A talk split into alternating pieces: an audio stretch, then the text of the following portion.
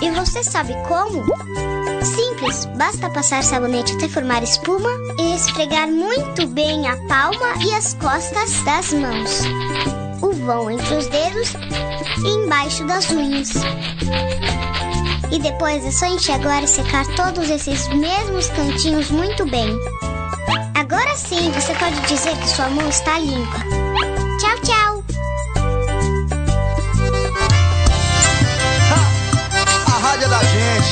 Tá no coração do povo brasileiro. Confia no poeta da sanfona. Vem correndo, vem. Quem nunca acordou cedinho, tomou café, ligou seu ratinho ouviu sua canção preferida, lembrou do amor da sua vida. Quem nunca escutou seu rádio no carro indo pro trabalho, dentro de um ônibus lotado, torcendo pro seu time no estádio. É, amigo locutor. A rádio no Brasil é mais que um caso de amor. A rádio é da gente e tá no coração. A rádio é meu xodó, a rádio é minha paixão.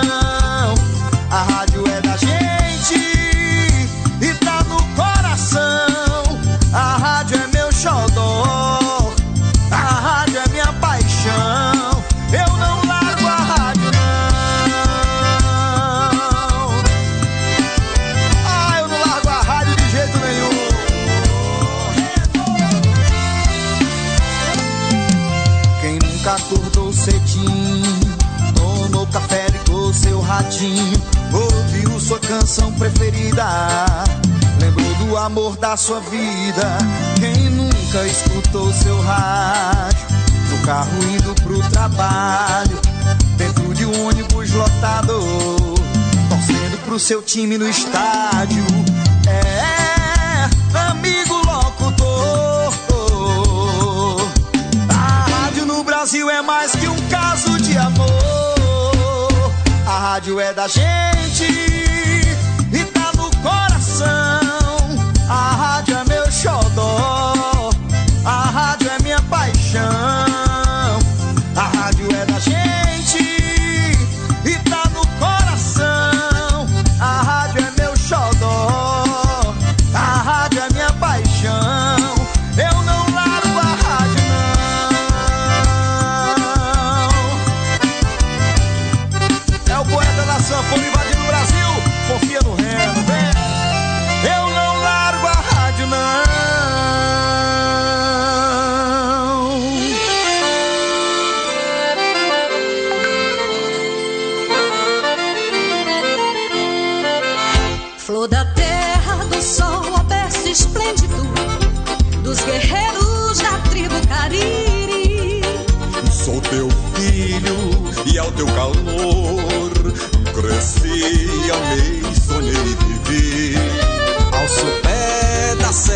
dos canaviais. Quem já te viu, ó, oh, não te esquece mais. Pra te exaltar, ó flor do Brasil, hei de te cantar, meu grado gentil. Ó coração do Ceará, comigo a nação te cantará. No teu céu, linda, brilha estrela fugida que há cem anos norteia teu porvir. Grato amado, idolatrado, teu destino has de seguir. Grande e forte como nosso verde mar, bendita sejas, ó terra de Alencar. Para te exaltar, ó flor do Brasil, hei de te cantar, meu prato gentil Ó coração do Ceará, comigo a nação te cantará.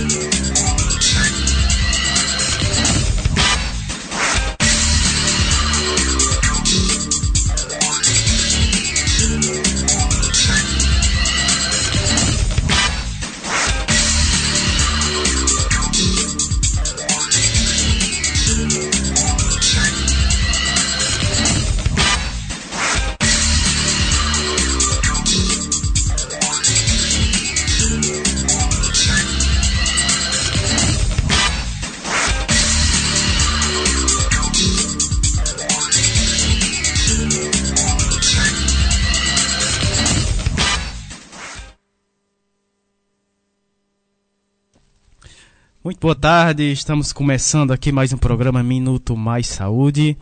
Programa esse direto da nossa rádio literária, né? Aproveitar mandando um grande abraço é, para a comunidade aqui do Carrapato, né? Que nos ouve nesse momento. Também todos os nossos ouvintes via internet Brasil afora, né? É, começando aqui para os nossos parceiros de sempre, está sempre junto aqui com a gente né, no programa.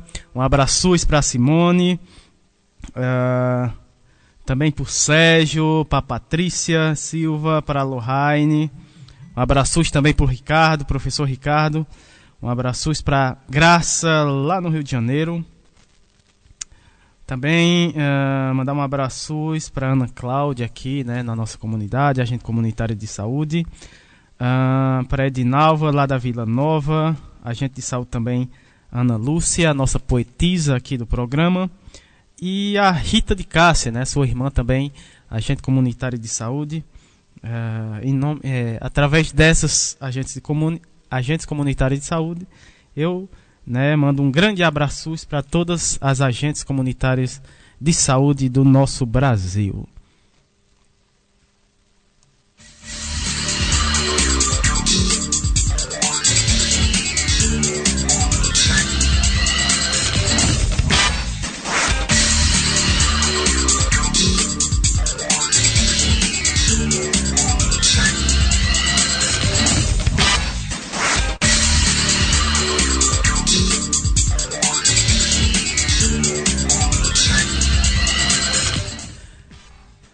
Sim, também para para Margarida Pereira, do Movimento Ela Pode, lá no Juazeiro do Norte. Um abraço, Margarida. Outra grande parceira aqui do nosso programa.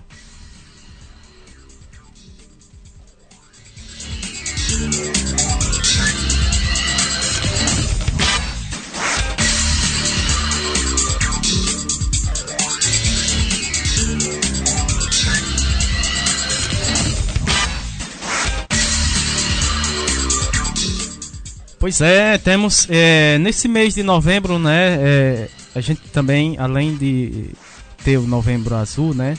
Também é, ele é conhecido como Novembro Negro, né? Por que, que é Novembro Negro?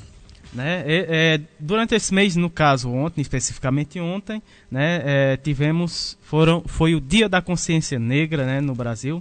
E porque é importante falarmos uh, sobre essa conquista dos povos negros, nós negros, a partir de nossas lutas e nossa resistência, né? Então é importante a gente sempre enfatizar, né? É, é, a grande parcela aqui da, da, do nosso país né, é formado por nós negros, então é importante a gente sempre estar tá enfatizando. Ontem foi, foi o dia da consciência negra, né? Aliás, todos os dias, né, dia de luta, uh, mas ontem foi um dia simbólico, né? É, e foi um dia simbólico e para nós lembrarmos, né, é, mais efervescentemente que todo dia é dia de luta, né? Todo dia é dia de consciência negra e infelizmente, né, apesar de é, boa parcela do nosso país ser formado por negros, a gente ainda tem essas amarras, né, do preconceito aí que é, é, prende o nosso país, né?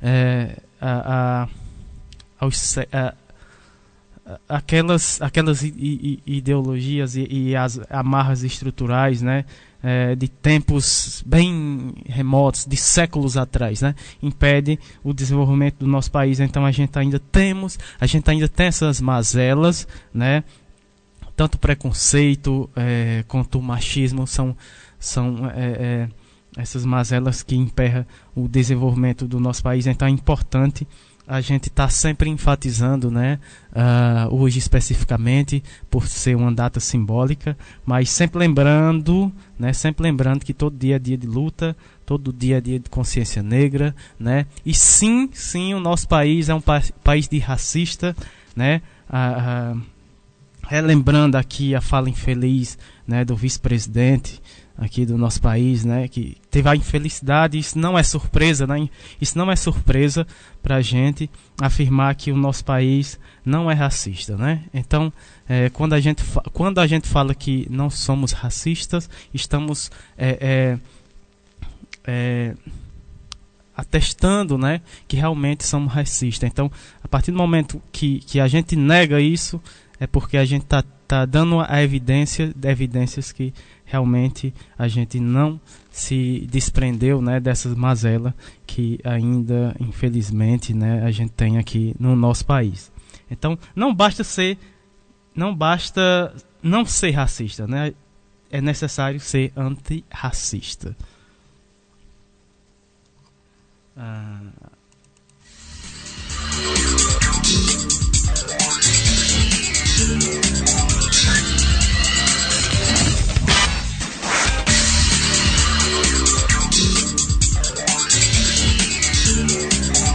Abraços para Érica, né? Não está aqui com a gente no, no, no, programa ao vivo hoje, né? Vai estar em outro compromisso.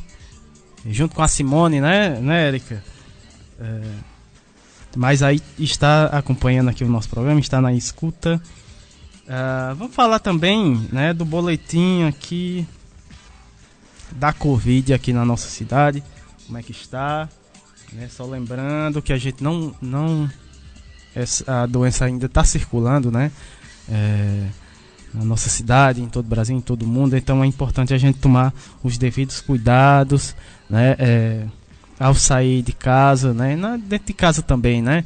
É, manter o higiene, sempre lavar, lavar as mãos, é, o uso do álcool em gel, né? É, nesse ano a gente passou a ter é, é, é componentes né, indispensáveis uh, no nosso dia a dia, tanto o álcool em gel como a máscara. Então, é, é, esses são os nossos meios de defesa né, hoje contra a Covid-19. Vamos aos números aqui da nossa cidade. Deixa eu só preparar aqui.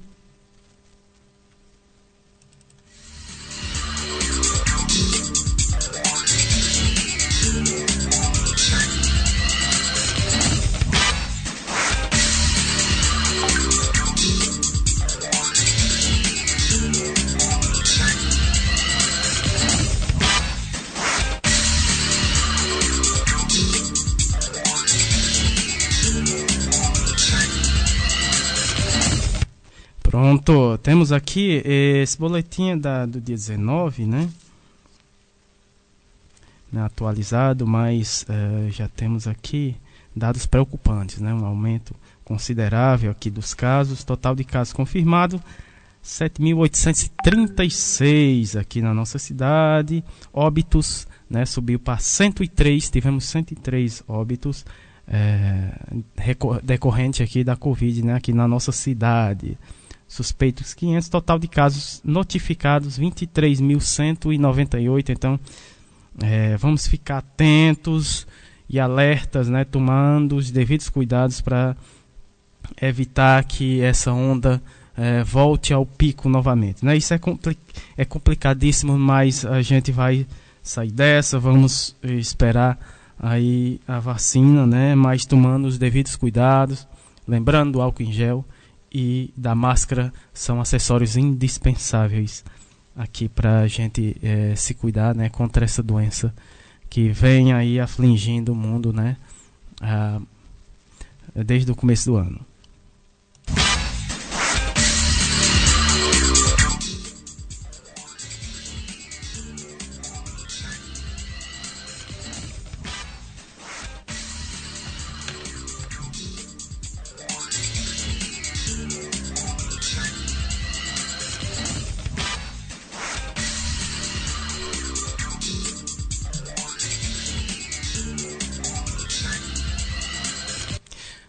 Bom, e agora vamos para os nossos convidados de hoje, do programa de hoje. Lembrando que o tema né, é democracia, é saúde, cidadania e democracia. Né, o tema do mês de novembro, bem sugestivo. Né, é, a gente sabe que esse, esse mês né, de novembro foi bem significativo, é, também por conta das eleições municipais. Né, tivemos, elegemos aí em boa parte em alguns, né, em algumas cidades, novos comandantes, outros foram reeleitos. Tivemos mudança significativa também é, na Câmara Municipal, né? É, vivemos um, um, movimento bem interessante. Tivemos é, em alguns lugares do nosso Brasil também algumas representações indígenas. É importante, né? É, a gente está é, trazendo essa informação porque é, é mostra, né? É, movimentos bem importantes que são sutis nesse primeiro momento, mas que são importantes, né? Dentro da história política do nosso Brasil, né? E mostra essa mudança também de pensamento político, né? E o envolvimento político de, de é, de alguns grupos, né, como os, indígenas. Então, importante ressaltar, né, uh, uh, também uh, alguns indígenas também entrando aí na, na administração pública, né, tanto para prefeito como para vereadores Brasil afora também temos representantes negros também, LGBTs, muito importante aí, estamos tendo aí uma uma dinâmica bem interessante na nossa política aos poucos, né? Vamos tendo, vamos, iremos ter, ter mudanças, né? Nesse cenário político. Isso é bom, né?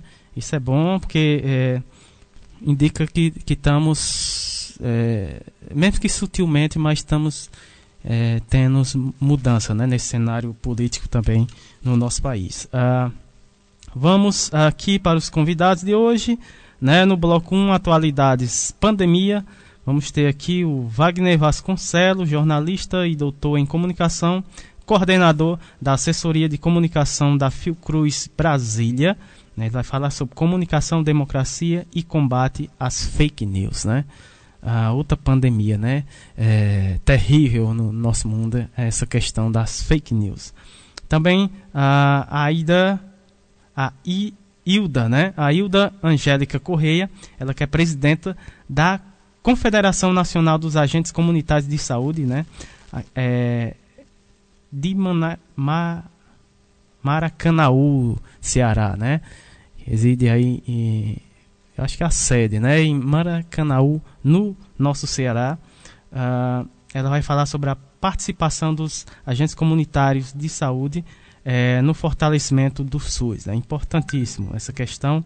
É, também vamos falar com a Marcilânia Gomes Alcântara Figueiredo, é, cigana de etnia Calon, né? ela que é pedagoga, é, professora, especialista em neuropre, neuroaprendizagem e práticas pedagógicas em Souza, lá em de Souza, na Paraíba. Segundo bloco, né, saúde bem-estar Educação. Vamos receber aqui no nosso programa também uh, o doutor Antônio Germani Alves Pinto, professor da Universidade Regional do Cariri, aqui da nossa cidade do Crata, Urca. É, o, o seu tema, né, cidadania e produção do cuidado em saúde na formação acadêmica, né, experiências na pesquisa. É, em seguida, vamos ter o José Olivandro Duarte de Oliveira, né? Ele que é médico atua, atuando uh, na estratégia saúde da família, né? Ayrton Ribeiro e, e também é plat, plantonista eh, na atenção secundária em saúde Cajazeiras, na Paraíba. Uh, na sequência, vamos ter a Rafaela Valentim, ela que é psicóloga e trabalhadora do SUS, né? é, preceptora é, da residência, né? CAPS, está, Estação Vicente Araújo, lá em Recife, né? No Pernambuco. Também vamos ter a Milena Xavier, ela que é psicóloga e residente é, da RAPS, né? Recife. Uh, no terceiro bloco, momento arte, cultura, prosa e poesia. Vamos ter aqui a presença, um lançamento do livro, né? É, sábado passado também a gente teve o, o, o, lançamento do livro da Mariana, né? E hoje vamos ter o lançamento do livro da Fátima Teles, ela que é escritora, poetisa, professora e assistente social daqui, né? De Brejo Santo, pertinho aqui. Uh, no nosso Ceará, é, o nome do livro que ela vai lançar é Lições de Maria. Muito bacana, né? Uh, mais um livro aqui. A gente se sente honrado né, em, em ter esse espaço, né, em, em, em poder colaborar né, com esse espaço para o pessoal estar tá lançando aqui suas obras, muito bacana, a gente fica muito lisonjeado, né? É, em, em, tanto a Fátima como a, a, Mariana e outros, né? Que confiaram aqui no nosso programa para estar tá lançando é, as suas obras, né? Aqui no nosso programa. Ah, também teremos aqui a participação do Kaique de Abreu Caju, né? Ele que é terapeuta ocupacional, poeta, compositor residente em saúde mental pelo IMIP, né? Em Recife também, em Pernambuco. O tema é, da fala dele aqui é rap como um recurso da terapia ocupacional no cuidado em saúde mental.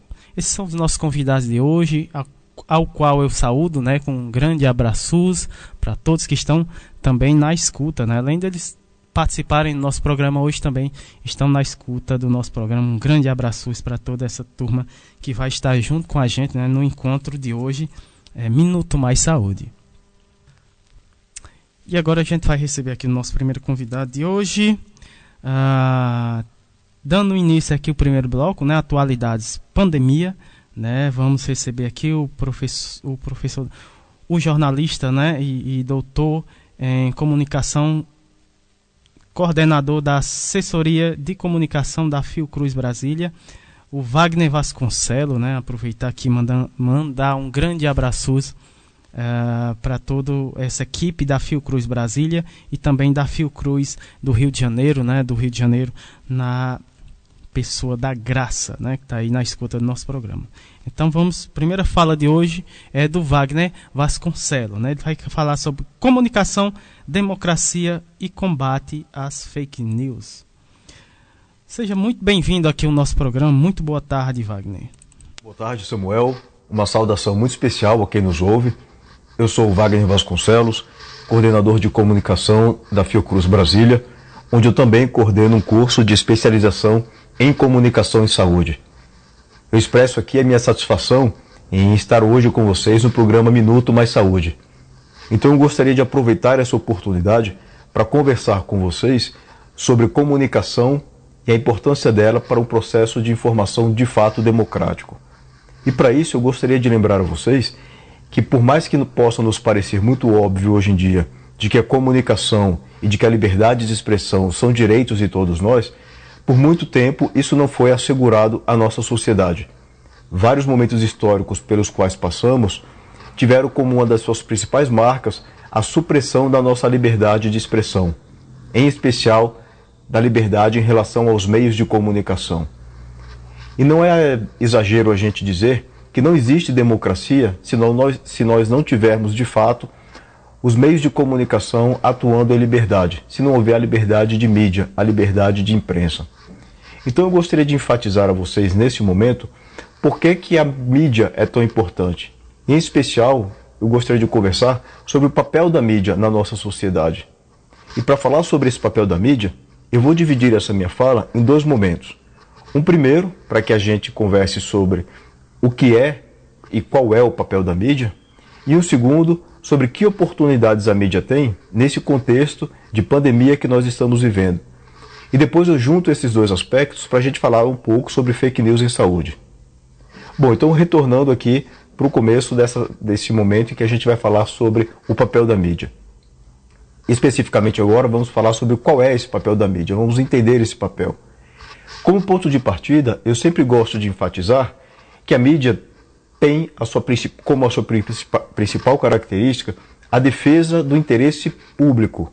Então ela existe, ela, ela tem uma razão de existir e essa razão reside na defesa daquilo que é de interesse da sociedade. E ela tem, para isso, três papéis que eu considero muito importantes.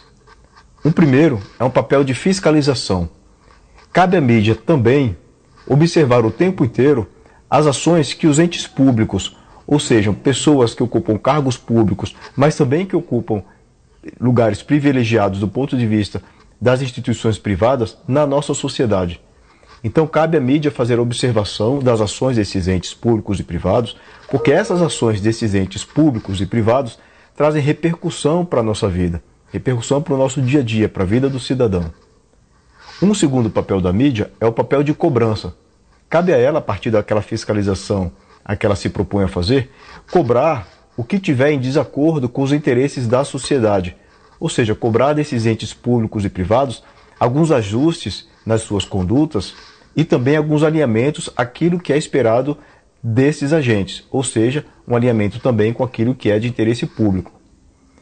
E o terceiro papel que eu considero muito importante da mídia é o que eu costumo chamar de farol, ou seja, aquilo que ilumina os caminhos pelos quais a sociedade vai caminhar. No sentido de apontar algumas soluções e algumas alternativas para os principais problemas da sociedade. É um terceiro papel da mídia. Sobre oportunidade, e aqui eu já começo a enfatizar muito o momento que nós estamos vivendo, que é o momento de pandemia. Acredito que a mídia tem uma oportunidade de se reinventar junto à sociedade, em especial junto ao nosso Sistema Único de Saúde, o SUS. No sentido de que ela precisa fazer com que as pessoas compreendam que o SUS é uma conquista e um patrimônio da sociedade brasileira. Então é preciso que a mídia vá além nas suas coberturas jornalísticas daquelas velhas imagens de mostrar apenas as pessoas nas filas dos hospitais, enfrentando problema de falta de médico, de falta de remédio, problemas com as estruturas dos hospitais e unidades de saúde. É preciso que a mídia consiga organizar uma cobertura que seja capaz de mostrar a complexidade do sistema de saúde que nós temos aqui no Brasil e que nesse momento de pandemia se mostrou tão importante. Ou seja, é, é importante que ela, claro, mostre os problemas que nós temos no SUS, mas em especial que mostre os alcances e as conquistas do nosso programa, do nosso Sistema Único de Saúde. E aí nós temos vários exemplos. Nós temos o nosso Programa Nacional de Imunizações, por meio do qual várias doenças conseguiram ser controladas no país, algumas até mesmo erradicadas. Temos o programa de AIDS, que é referência internacional, temos o programa de transplantes também, que é referência. Então é preciso que isso seja mostrado para a sociedade, para que a sociedade compreenda que aquele seu patrimônio tem um valor, que aquela sua conquista não se deu por acaso, e para que a sociedade defenda o Sistema Único de Saúde. Um segundo aspecto de uma oportunidade que se abre para a imprensa, para a mídia, e eu considero esse momento de pandemia essencial, é o de resgatar a credibilidade que a mídia tem perdido perante a sociedade. E a gente sabe que a gente tem vivido um momento em que a comunicação se dá muito porque por aquilo que nós chamamos de tecnologias de informação e, comunicação. Ou seja, os computadores, os nossos telefones celulares e por aí vai. Então, nós temos, a partir desse uso dessas tecnologias de informação e da comunicação, um outro tipo de mídia que tem surgido na sociedade e se fortalecido bastante são as chamadas mídias sociais ou as redes sociais. Facebook, Twitter, Instagram, WhatsApp. E o que tem acontecido atualmente é que muitas informações, e aqui eu já quero começar a falar sobre o fenômeno das fake, news, muitas informações têm se propagado se valendo dessas mídias, dessas mídias sociais.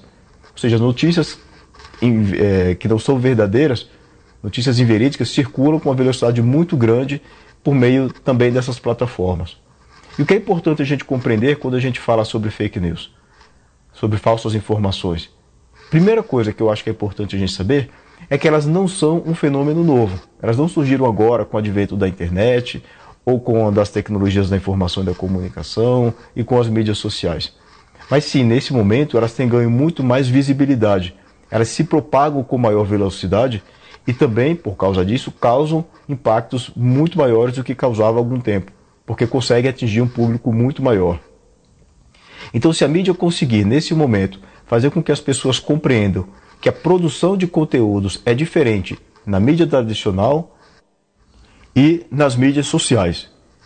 Nas mídias convencionais, na mídia tradicional, existe todo um processo de apuração da informação, de checagem da informação, de consulta a diversas fontes de informação, sejam elas pessoas, sejam elas instituições. Nas mídias sociais, não. Qualquer pessoa é um produtor de conteúdo, é um produtor de informação e pode disseminar essa informação para quem quiser e numa velocidade muito mais rápida do que muitas vezes a mídia tradicional tem conseguido. Então é importante que a gente fique atento quando a gente se depara com a informação que a gente recebe nessas mídias sociais a alguns aspectos. O primeiro deles, e eu acho que o mais importante, é a fonte daquela informação. Não basta que essa informação tenha vindo de uma pessoa de quem a gente gosta muito ou com quem a gente tem muita proximidade. É preciso saber de quem aquela pessoa também recebeu aquela informação. se é uma informação realmente que vem de uma instituição, e a gente aqui está falando sobre saúde, que pesquisa realmente a saúde, que tem estudos relacionados à saúde, que é reconhecida pelo Estado brasileiro, que é reconhecida pela sociedade como uma instituição capaz de fazer avaliações e disseminar informações sobre saúde. A primeira coisa, então, é se certificar com muita, com muita vontade em relação à fonte dessa informação.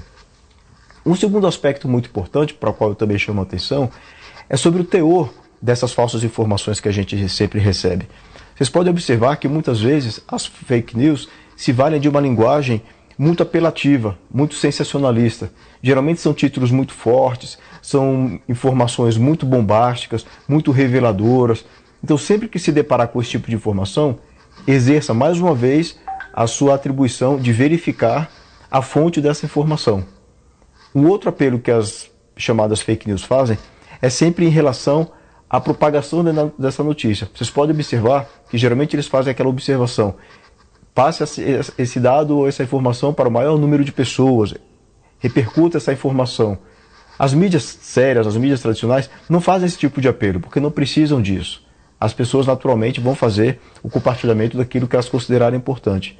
Então é importante estar atento a isso. Bom, eu considero que essas são três regras que eu chamaria assim, regras de ouro em relação ao combate às fake news. Claro que existem várias outras, mas se a gente se ativer a esse cuidado, em primeiro, buscar realmente saber qual é a fonte daquela informação, saber se é uma informação segura, se é uma informação verdadeira. E como é que a gente faz isso?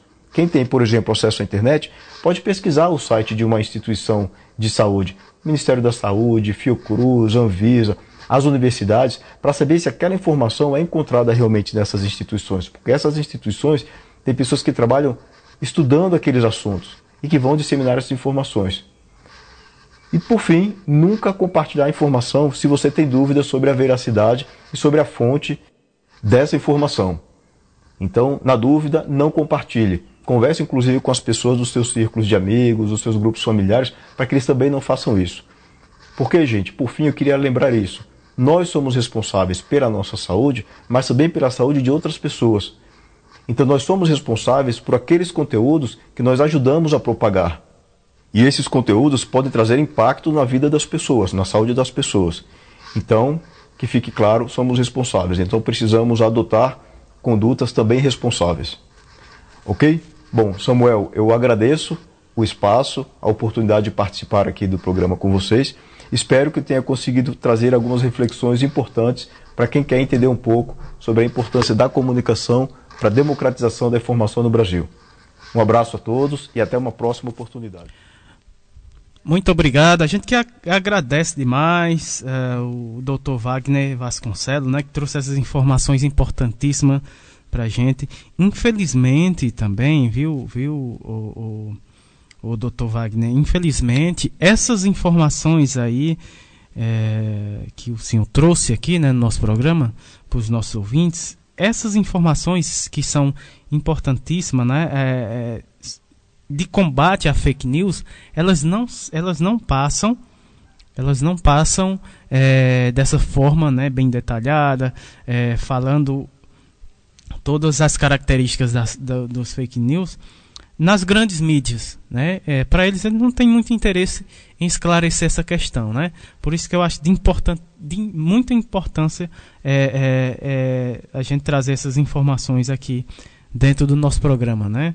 É, a questão da comunicação é importantíssima, né? E o combate à fake news é necessário, né? É outra, é outra é, eu acho né, não é nem epidemia, é uma pandemia também, né, porque se alastra é, mundo afora. Então a gente agradece demais a sua participação e sua colaboração aqui no nosso programa. Dando prosseguimento aqui no primeiro bloco, a gente vai ter a participação, né, a fala da Hilda Angélica Correia, ela que é presidenta do, da, da Confederação Nacional dos Agentes Comunitários de Saúde, a qual né, eu mando é, do muitas, né, é, parabenizo, né, parabenizo todos esses, esses profissionais importantíssimos, né, no, no, nosso sistema de saúde. E gran, mando um grande abraço, né, para todos esses profissionais Brasil afora. E representando né, todos esses profissionais de todo o Brasil, a gente vai receber aqui a Hilda Angélica Correia. É uma honra né, tê-la aqui no nosso programa. Ela que é de Maracanaú, no Ceará. É, ela vai falar sobre a participação dos agentes comunitários de saúde no fortalecimento do SUS. Vamos receber aqui. Uh, seja muito bem-vinda aqui uh, o nosso programa. Uh, Hilda Angélica, muito boa tarde. Bom dia, bom dia a todos os ouvintes da Rádio Literária Carrapato. Eu sou Hilda Angélica Correia, presidente da Confederação Nacional dos Agentes Comunitários de Saúde e Agentes de Combate às Endemias, CONAX. Quero falar com vocês sobre a nossa participação, a participação do profissional agente de saúde no fortalecimento do Sistema Único de Saúde, SUS. Primeiro quero dizer que nós somos é, um número, um quantitativo muito grande no Brasil. Somos aproximadamente 400 mil profissionais atuando em todos os municípios do país, é, divididos em áreas é, e microáreas de atuação. O agente comunitário de saúde é o profissional que faz a primeira presença do Sistema Único de Saúde dentro do domicílio, assistindo as famílias na sua integralidade, na sua totalidade. O indivíduo como um todo, criança, jovem, adulto, idoso, gestante, hipertenso, diabético. Todos os programas de, que são acompanhados pela atenção primária em saúde é responsabilidade do agente de saúde estar acompanhando. Mas a principal é, missão do agente comunitário de saúde é levar a educação em saúde. O resultado do nosso trabalho é o não adoecimento, a prevenção, a promoção, a educação em saúde. Esse profissional é, nasceu quase no mesmo ano em que foi estabelecido o Sistema Único de Saúde. Sistema Único de Saúde que esse ano completa 30 anos, os agentes de saúde completam, o programa completa 29 anos. Então, é, nós somos é, o, nós somos raiz, somos raiz no SUS. O nosso papel é de fortalecer esse Sistema Único de Saúde para que ele possa dar as respostas devidas à comunidade, à sociedade, ao indivíduo, às famílias. E o principal profissional desse Sistema Único de Saúde somos nós, porque nós somos os únicos profissionais de saúde que somos exclusivos, a nossa atuação é exclusiva no Sistema Único de Saúde. Então, se não houvesse ou acabasse o Sistema Único de Saúde, também acabaria com a nossa com a nossa profissão, com a nossa atuação. E nós temos de todas as formas tentado a cada dia fortalecer esse Sistema Único de Saúde, participando de todas as discussões a nível nacional, a nível de estado e também nos nossos municípios, das políticas públicas de saúde voltadas para a comunidade. Nós somos é, formadores de opinião, nós mobilizamos a comunidade, mobilizamos as famílias na participação popular, na participação dos conselhos, principalmente nos conselhos de saúde, os agentes de saúde têm um assento garantido nos conselhos municipais, nos conselhos distritais, regionais e até no Conselho Nacional de Saúde, para estar levando a nossa contribuição, o nosso fortalecimento para esse sistema único de saúde que, é, mesmo com toda deficiência que tem, e tem muitas deficiências, mas ainda é o maior plano de saúde que o Brasil tem, quiçá do mundo. E nós somos esses protagonistas dessa história. Construímos juntos, passamos por muitas dificuldades inicialmente e aos poucos nós fomos nos firmando dentro desse Sistema Único de Saúde. Formamos primeiramente o programa Agente Comunitário de Saúde, mais à frente veio a política do, das equipes de saúde da família, o Saúde da Família, onde a prioridade era ter o profissional agente comunitário de saúde o, e o enfermeiro posterior, e o médico. Posteriormente veio agregando outros profissionais dentro dessa, dessa estratégia de saúde da família mas nós ali presentes, construindo sempre, conhecendo e reconhecendo o território onde a gente trabalha, é, dando as informações necessárias para a alimentação dos sistemas de informação das secretarias municipais de saúde, das secretarias estaduais de saúde e do próprio Ministério da Saúde, todo o planejamento de financiamento do Sistema Único de Saúde passa prioritariamente pelas informações levantadas pelos agentes comunitários de saúde, na sua rotina, do seu dia a dia, das suas visitas casa a casa. Então, o agente comunitário de saúde é esse profissional completo que conhece a realidade de cada região desse país de cada pedacinho desse país, de norte a sul, de leste a oeste do nosso país. E com esse vasto conhecimento, com esse, com esse conhecimento de perto, com esse diferencial de estar, de fazer parte da comunidade que é assistida pelo agente de saúde, é que a gente tem e tem feito todo o esforço para fortalecer o nosso Sistema Único de Saúde, o nosso SUS. Nós temos a missão de, de conscientizar a cada cidadão da importância do Sistema Único de Saúde, que o Sistema Único de Saúde está presente em todas as ações da saúde do cidadão.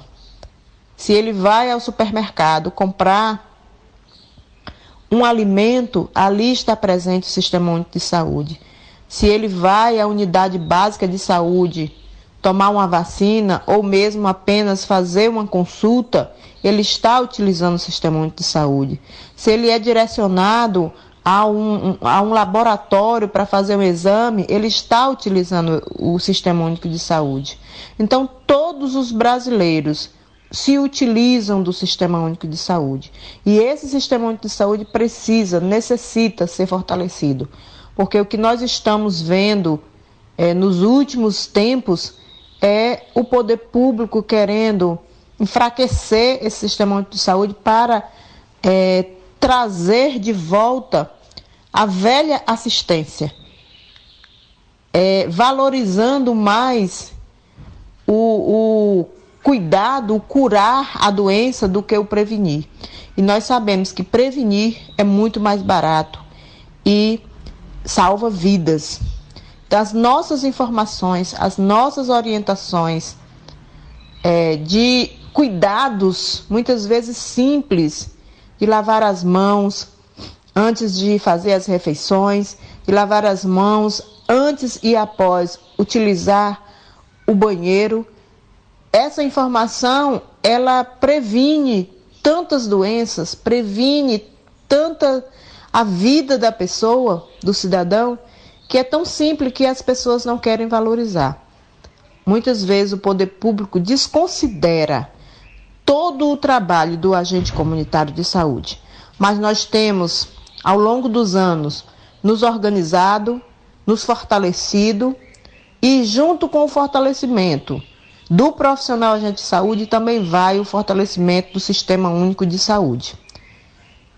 Quero dizer a vocês, ouvintes, que os agentes comunitários de saúde têm apenas 29 anos de existência como programa, através das nossas lutas, tivemos o reconhecimento da nossa profissão e tantos outros ganhos que vieram durante esses anos e que nós somos felizes, realizados por termos avançado tanto, mas mais felizes e realizados nós somos por fazer parte do SUS, o SUS que nós defendemos, o SUS que nós precisamos, o SUS que nós queremos.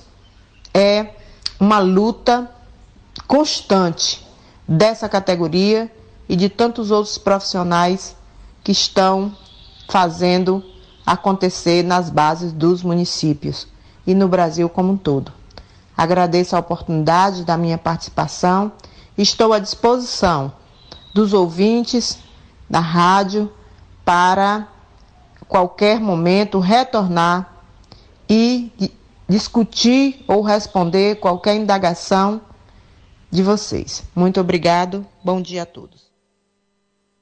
Tá aí, né? Tivemos aí a importantíssima fala, né? E potente a fala da Hilda Angélica Correia, ela que é presidenta da Confederação Nacional dos Agentes Comunitários de Saúde, né? Linda fala e muito potente, né? Ela que faz, é, traz aí a importância dos agentes comunitários no fortalecimento do nosso SUS, né? Aí, uh, através da fala da Hilda, a gente vê o quanto é importante né, uh, uh, os agentes comunitários de saúde no nosso dia a dia e o, com certeza o nosso SUS. Né? Tá aí, a, a gente agradece demais a sua participação aqui no nosso programa. e dando continuidade, né, como, como fala a Érica, saindo é, de Maracanaú, né, estamos fazendo a viagem aqui no Brasil através do nosso programa. É, partindo para a cidade de Souza, na Paraíba, é, vamos ter aqui a fala da Mar Marcilânia Gomes Alcântara Figueiredo. Ela que é cigana da etnia Calon, né? pedagoga, professora, especialista em neuro, neuroaprendizagem e práticas pedagógicas. Ela vai falar sobre a comunidade cigana Calon na cidade de Souza, na Paraíba, e o acesso às políticas públicas. Vamos ouvir aí a fala é, da Marciliana. Seja bem-vindo aqui ao nosso programa. Muito boa tarde. Agora é com você. Boa tarde, Samuel. É uma grande satisfação estar participando hoje do programa Minuto Mais Saúde, da Rádio Literária Carrapato. É, eu sou Marcilane Alcântara e vim hoje falar sobre o tema Comunidade Cigana Calão de Souza e o acesso às políticas públicas.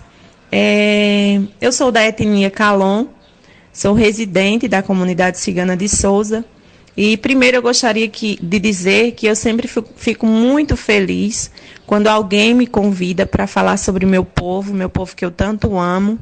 É, e eu acredito que quanto mais a gente fala é, sobre qualquer tema, mais a gente desmistifica, é, mais a gente acaba com os estereótipos que ainda há sobre o que é ser cigano, né? Mais a gente aí desmistifica e acaba um pouco do preconceito que ainda existe contra os povos ciganos. É, eu vim falar hoje um pouco sobre como a comunidade é, cigana tem acesso às políticas públicas, né?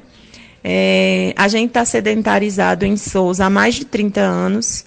É, alguns avanços a gente conseguiu na questão de educação e, e, e também de acesso ao mercado de trabalho, mas isso por esforços próprios, né? Então, é, falando um pouco sobre o saneamento, que é um ponto que a gente vem lutando há vários anos, mas até agora a gente não conseguiu é, concretizar esse sonho do saneamento básico na, na comunidade. É, até foi começado um projeto, mas não foi findado, não foi terminado. Muitas residências têm esgoto a céu aberto. É, a gente sofre ainda com essa questão do esgotamento sanitário, que não temos. E é um sonho da comunidade ter isso, né, esse acesso ao saneamento básico. No que diz respeito ao abastecimento de água, aqui em Souza a gente vive uma fase é, já há algum, algum tempo por conta da, da questão da seca. É, os dias em que a cidade, os bairros é, recebem esse abastecimento são discriminados. Aqui na comunidades era para ser três dias, né? Três dias de água, mas na verdade se resume a um. E aí, tendo que armazenar, a gente tendo que fazer esse armazenamento, né? Além do sofrimento em ter o acesso à água, ainda a gente sofre porque quando a gente armazena muito tempo a água, né, corre o risco da questão da dengue, né? E aí é, acaba se tornando, de certa maneira, um problema.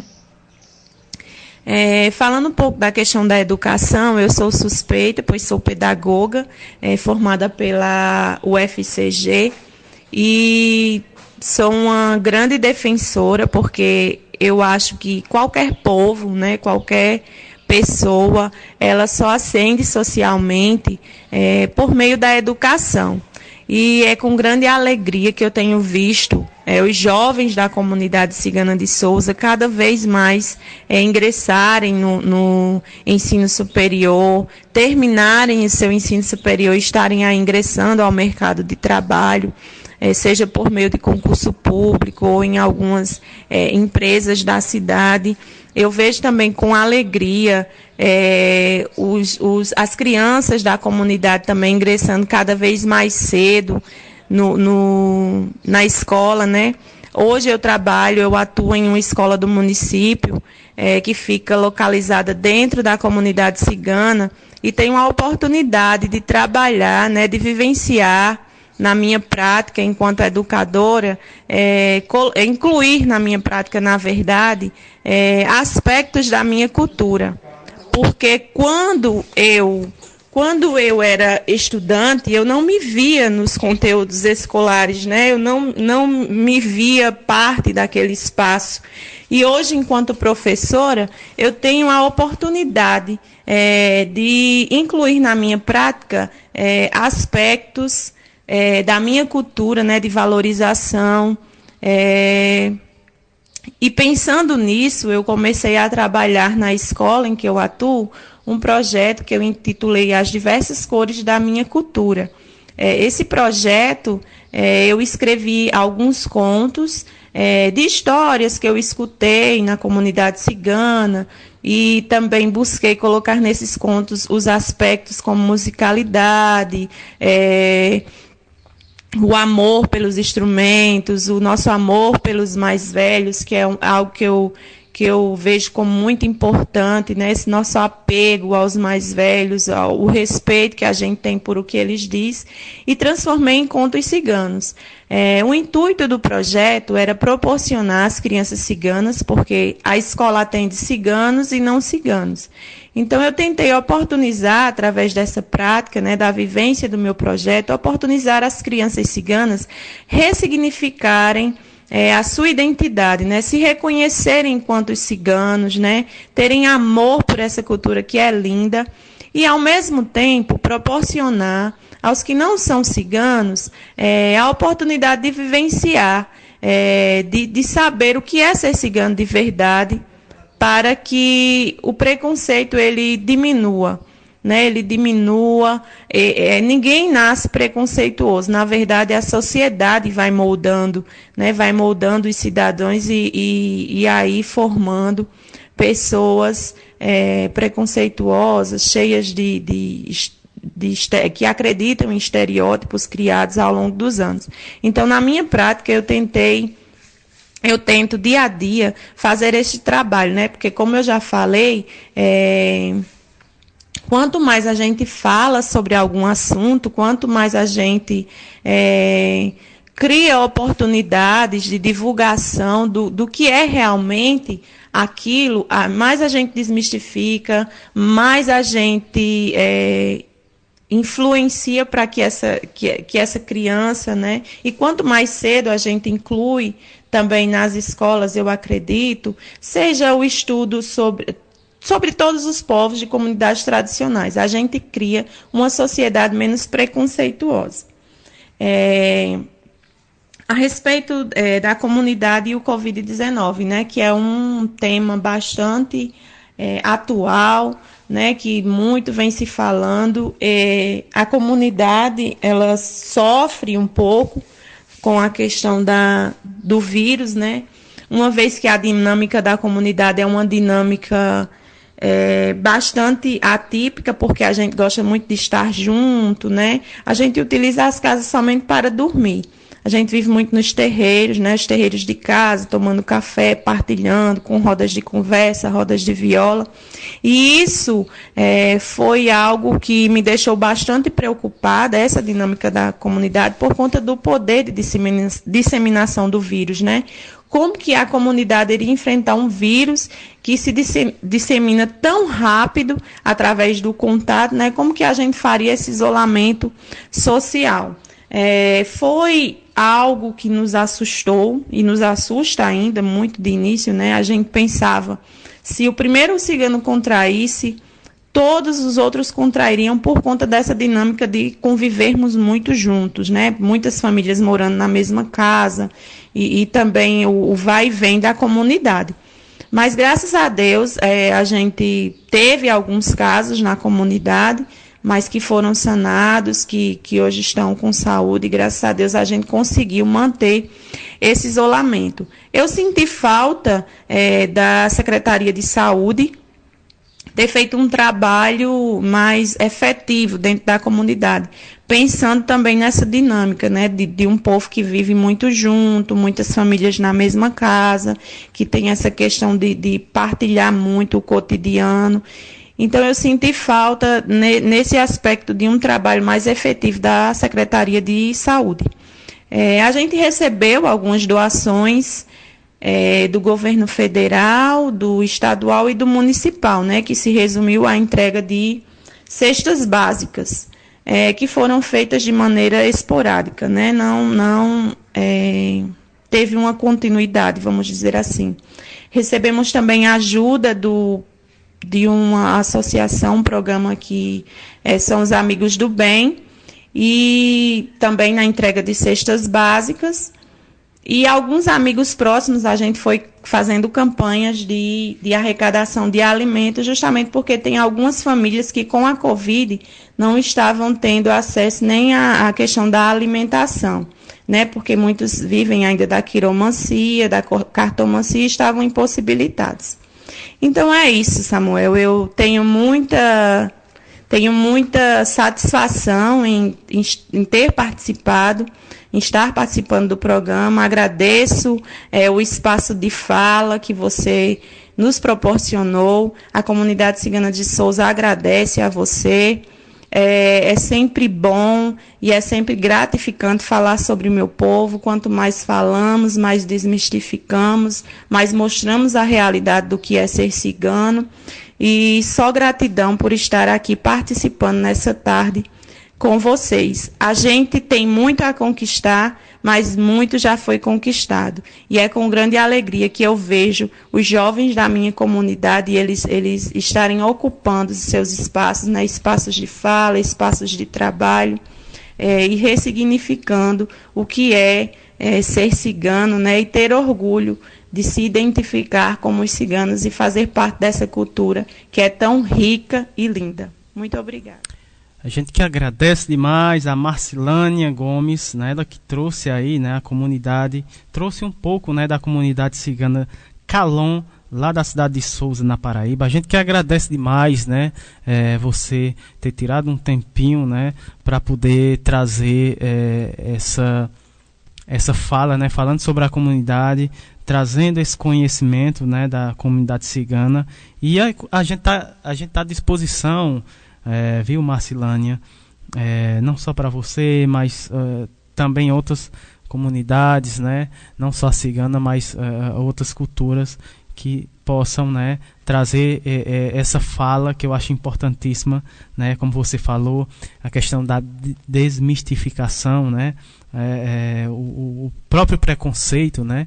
Que, que é, é enorme em relação a isso. Então, é, essas falas, né, essas falas potentes, elas são importantíssimas porque traz, faz, faz esse processo de desconstrução, né, é, é, do pensamento que, que, o pessoal tem, né, em relação a essas comunidades, né, é, é, é, no, tanto a cigana como outras comunidades que, que, que são culturas belíssimas, né, e precisam ser mostradas, precisam ser ouvidas, precisa, precisam ter voz para que é, o pessoal possa saber né, mais informações é, é, é, e vejam né, e ouçam o quanto é bonita, o quanto é, é, são maravilhosas essas culturas, né, que faz parte aqui do nosso país. Né? Então a gente agradece demais por sua participação aqui no nosso programa. Ela que trouxe né, a comunidade cigana Calon da cidade de Souza, na Paraíba, e o acesso às políticas públicas né? Uh, ele, ela trouxe, né? ela falou que já se teve muitas conquistas, mas se falta ainda muitas coisas a conquistar, né? Então, é, que a gente, o, a mensagem que a gente deixa, né, para a comunidade cigana Calon é que força, nós estamos juntos e a rádio literária aqui é, tanto a rádio literária como o programa está à disposição para é, vocês trazerem mais falas potentes como essa, né? É, sobre a comunidade cigana lá, a comunidade cigana Calon, lá de, de Souza, na Paraíba, no qual grande, mando um grande abraço para todos né? Ah, então na escuta do programa, do nosso programa de hoje, que está muito bacana, né? É, com a fala, né, da Marcilânia, a gente encerra aqui o primeiro bloco do programa Dando início aqui, né, ao segundo bloco, vamos ter a participação uh, do Dr. Antônio Germani Alves Pinto, ele que é professor da Universidade Regional da Urca, aqui na nossa cidade do Crato. Ele vai falar sobre cidadania e produção do cuidado em saúde na formação acadêmica, experiências na pesquisa. Vamos ouvir aqui né? Vamos ouvi-lo, doutor Germani. Doutor, é, seja muito bem-vindo aqui ao nosso programa, muito boa tarde. Samuel, eu sou Germani Pinto, sou enfermeiro, atualmente sou professor da Universidade Regional do Cariri, aqui no Prato, Ceará. Estou aqui no programa Minuto Mais Saúde, da nossa querida Rádio Carrapato. Seja Vou falar um pouco sobre doutor. cidadania e produção do cuidado em saúde na formação acadêmica trazer um pouco das experiências que a gente tem na área da pesquisa para debater esse tema tão legal. Eu preciso ser grato ao convite de estar aqui como convidado, porque eu também já sou grato por ter sido convidado a escutar o programa anteriormente pela Érica. E desde que eu escutei o programa pela primeira vez, virei fã porque é um espaço de aprendizado, é um espaço de reconhecimento da comunidade, de saberes, e sempre que posso eu estou recomendando as pessoas a escutarem, a aprender tanto com esse programa é, para suas vidas, né, para, para aquilo que elas fazem em seu cotidiano. Gratidão por estar aqui. Nas, na perspectiva que a gente né, vai abordar, eu preciso também destacar uma experiência que eu tive quando me formei lá na década de 90 e fui atuar naquela época no programa de saúde da família, no município de Iguatu, que vivenciava, assim como todo o Brasil, todo o Nordeste, situações graves né, de mortalidade infantil e mortalidade materna. Além de graves altas, né? Você tinha é, muitas ocorrências de óbitos de crianças, tanto por desnutrição, como por diarreia, por pneumonia. Eram os nossos grandes problemas. Assim como as mulheres que morriam de parto, né, tinham seus problemas na atenção ao parto, recorrentes ali da assistência pré-natal. Ali era o nosso foco, né? a gente se programava para reduzir aquelas situações. E por que, que eu estou falando disso? Porque mesmo numa atuação programática, né, e e que a gente conseguiu resolver, a gente conseguiu resolver a partir da subjetividade. Que subjetividade era essa? A partir do cuidado, a partir da produção subjetiva do cuidado estabelecida pelos agentes comunitários de saúde. Sempre foi encantador para mim e sempre foi e continua sendo um aprendizado a potência dos agentes comunitários de saúde.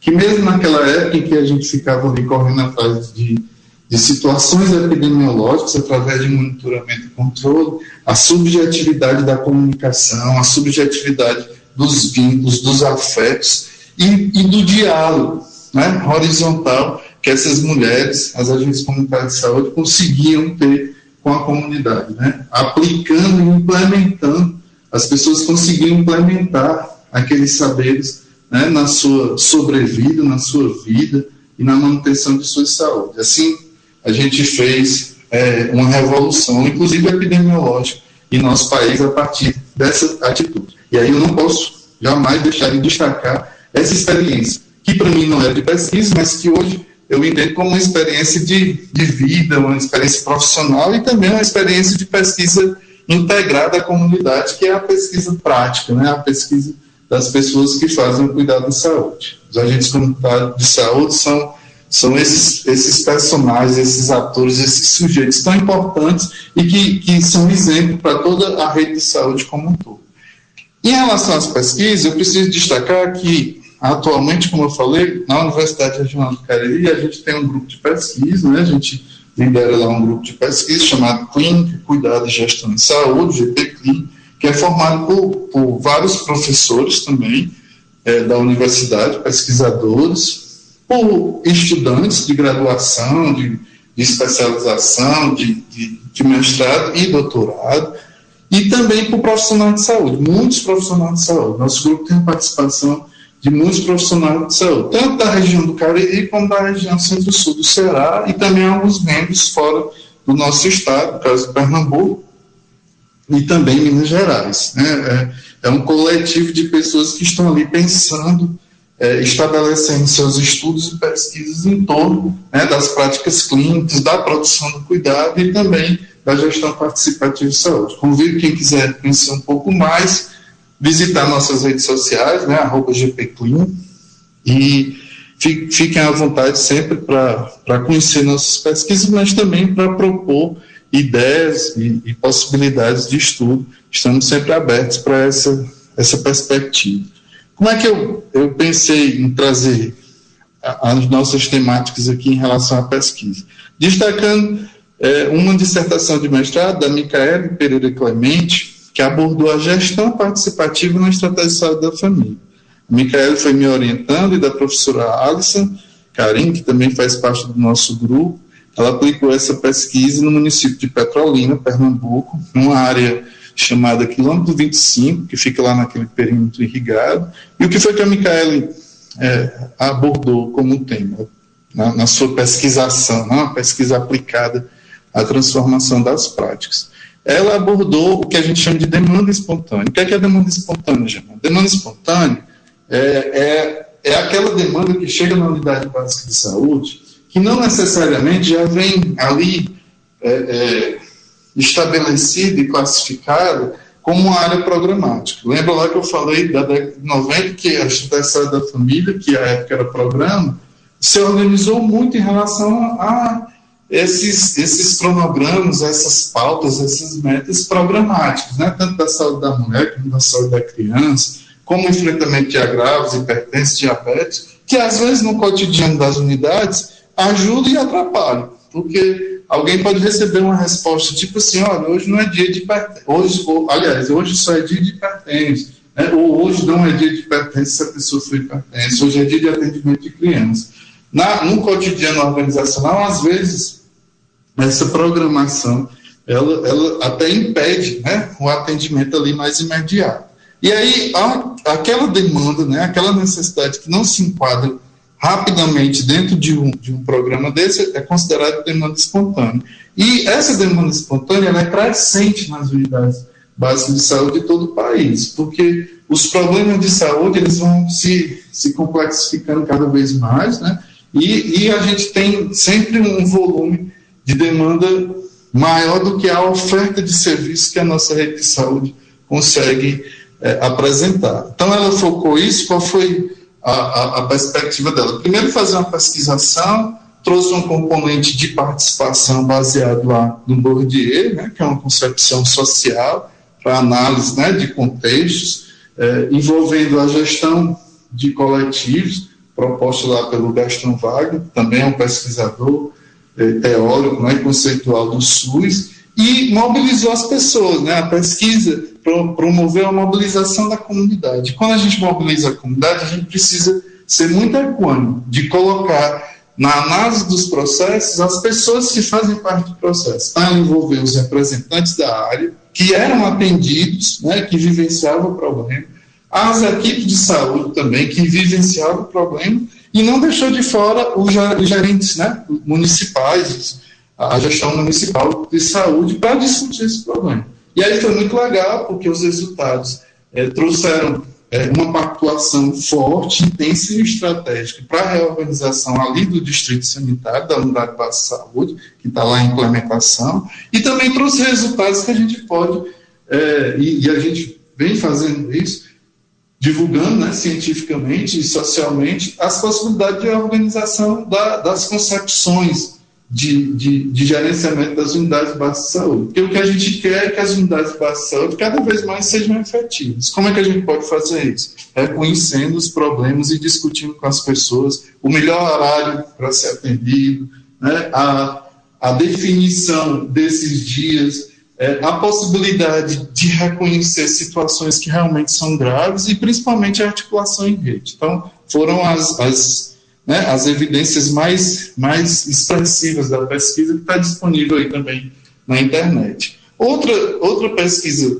legal que eu achei muito importante aqui para a nossa temática foi a, a pesquisa da Leilane Dantas Varela, que abordou o Conselho Local de Saúde no território da Estratégia de Saúde da Família. Né? Ela enfocou aí agora uma pesquisa hermenêutica, uma pesquisa de, de compreensão no distrito de Rosário, né, que é um distrito lá da, da da Estratégia da Família no município de Milagres e pautou a participação, o envolvimento e a solidariedade comunitária na formação de um conselho local de saúde. Os resultados para a gente foram, foram surpreendentes, porque essa mobilização social fortaleceu a cidadania né, dos usuários do SUS, porque o SUS ele tem os seus espaços de deliberação definidos né, na, na na Constituição, como os Conselhos Municipais de Saúde, mas a ressignificação desses espaços tem muito a aprender com a comunidade. E foi isso que aconteceu na pesquisa dela. A comunidade extrapolou, inclusive, o espaço delimitado só da saúde e trouxe resultados muito, muito legais do ponto de vista da efetivação de políticas de saúde e de outras políticas, tanto no território como no município. E aí eu não poderia deixar de fora também, que a gente está sempre falando de usuários, é a questão dos profissionais. Tem uma pesquisa que a gente orientou lá no mestrado Ensino na Saúde, da UES, da Maria Regina Barbosa de Araújo, que ela enfocou os profissionais, né, quando ela abordou a educação permanente no cotidiano da atenção primária à saúde. Porque os profissionais também precisam se reconhecer como sujeitos desse processo. E foi isso que aconteceu lá. Se a gente tem situações difíceis, né, desfavoráveis também no nosso trabalho, a gente precisa se, se organizar para que a gente também cumpra o nosso é, lugar de cidadão dentro do sistema de saúde. Os resultados foram muito legais lá, que inclusive culminou com a implementação de uma política municipal de educação permanente de saúde, além de todas as modificações cotidianas na, na prática desses profissionais. Então, é isso.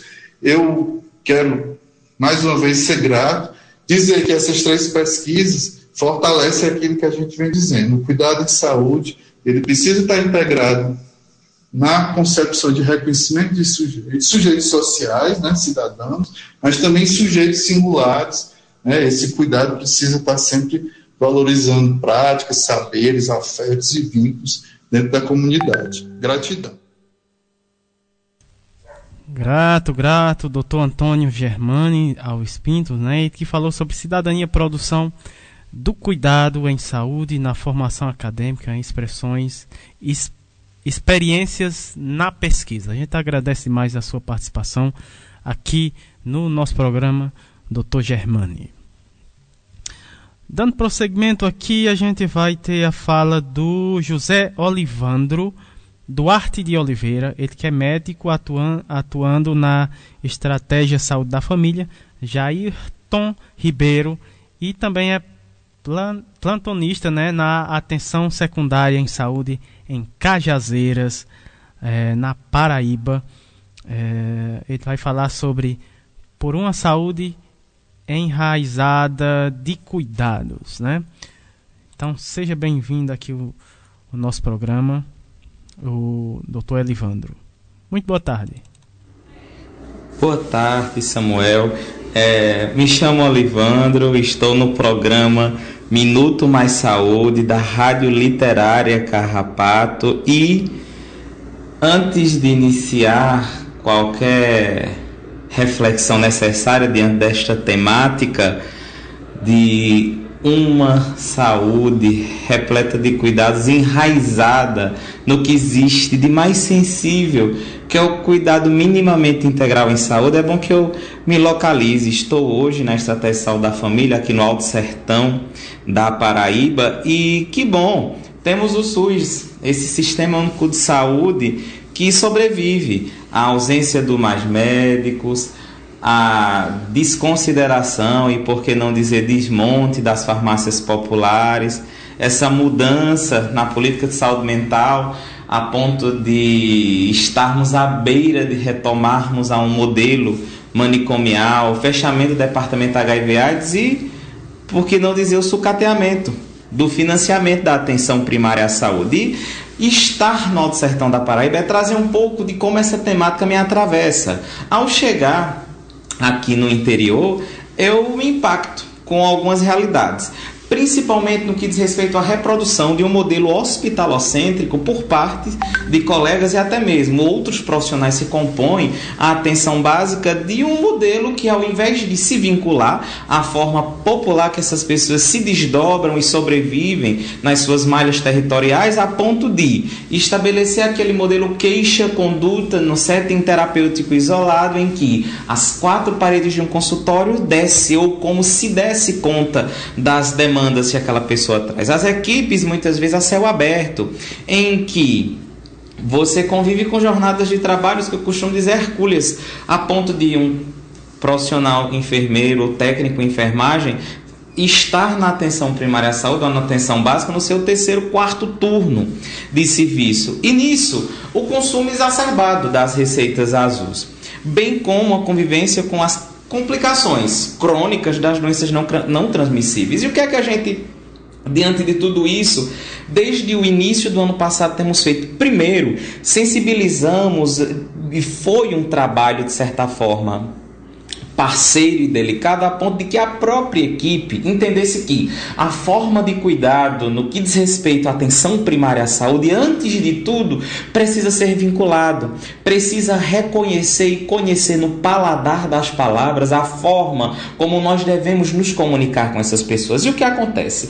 Eu vou tentar trazer neste intervalo de tempo alguma das possibilidades do que foi se construindo no decorrer desses anos. Iniciamos, salvo engano, fazendo primeiro o trabalho em equipe como nós nos percebemos enquanto seres humanos implicados no trabalho e como nós estamos construindo este cuidado em saúde. E o que foi que antes de nos reunirmos com a população, foi preciso planejarmos de uma forma participativa quais eram as nossas estratégias, as nossas potencialidades, fragilidades e desafios. Diante disso, a gente, claro, já sabe que na agenda semanal da atenção básica, muitas unidades convivem com hiperdia. E foi justamente o que a gente fez. Utilizou daquele espaço tido como hiperdia para sentar junto com a população que muitas vezes estão ou estavam naqueles corredores na angústia pelo seu momento de espera, na angústia enquanto momento de espera pelo seu devido atendimento seja para aferição da pressão, seja para aferição da glicemia capilar, seja para os demais índices antropométricos. Foi o que a gente fez, sentamos com essas pessoas. E no correr dessa conversa, basicamente o que a gente queria. O que é que vocês acham que deveríamos conversar Neste momento aqui de espera, nesse momento em que muitas angústias parecem povoar mais essa sala de espera do que mesmo outras possibilidades de cuidado. E foi bacana, porque uma das pessoas chegou e disse: Olha, veja bem, a maioria das vezes que nós chegamos aqui, vocês não abrem mão de falar do que eu como, dizem que não consigo emagrecer, fala que eu estou precisando diminuir o sal. Vamos falar de alimentação, aí vem aquela palavra que complementa a alimentação, que é o alimentação saudável. E tudo bem, vamos falar sobre alimentação saudável. Foi a gente fez. Na quinta-feira seguinte, nós pedimos para que essas pessoas trouxessem o que elas comiam. E na realidade, como planejar um momento desse para que esta atividade não voltasse a reproduzir o modelo terapêutico de uma queixa-resposta e ficar naquela espécie de jogral. Ah, isso é bom para quê? Isso como pode ser melhor feito? Como a gente pode utilizar a, a determinado uh, ingrediente? E o que é que a gente precisa entender?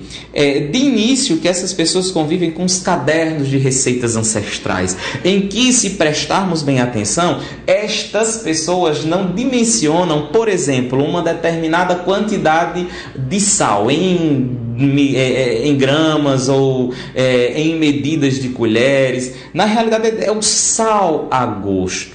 Mas a gosto de quem? Daí a sensibilidade de percebermos que o paladar é algo cultural e que para essas pessoas a forma como a gente é, sensibiliza para essas demandas alimentares precisa ser vinculada. Caso contrário, a gente reproduz um modelo de saúde persecutório que ao invés de agregar distancia, porque você culpabiliza o outro no que ele come. O que é que aconteceu? Foi muito bacana que na realidade a gente percebeu que essas pessoas comem bem.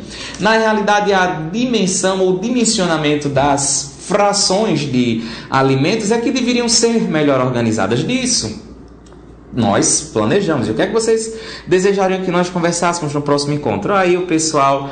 Ah, claro que plantas medicinais. E falar de plantas medicinais para uma população que está no interior do sertão da, da, da, Paraíba, na realidade, todas as pessoas em um dado momento usou ou tomou alguma planta em seu caráter terapêutico. E foi bacana, porque essas pessoas trouxeram no encontro seguinte o que elas tomavam, os chás que elas faziam. E nessa história toda alguém sugeriu, olha, interessante, tanto terreno espaçoso aí no, no nos finais, no, nos fundos da unidade, por que, que a gente não faz uma horta? E foi bacana, que as pessoas que frequentavam agora esse espaço de ou do que era e perdia começaram a não se identificar como grupo da pressão alta. Eles começaram a dizer assim: olha, engraçado que agora eu estou conseguindo envelhecer com saúde, envelhecer com saúde. E aquele coletivo que antes existia apenas enquanto uma massa de manobra diante das doenças crônicas não transmissíveis, passaram a ser chamadas de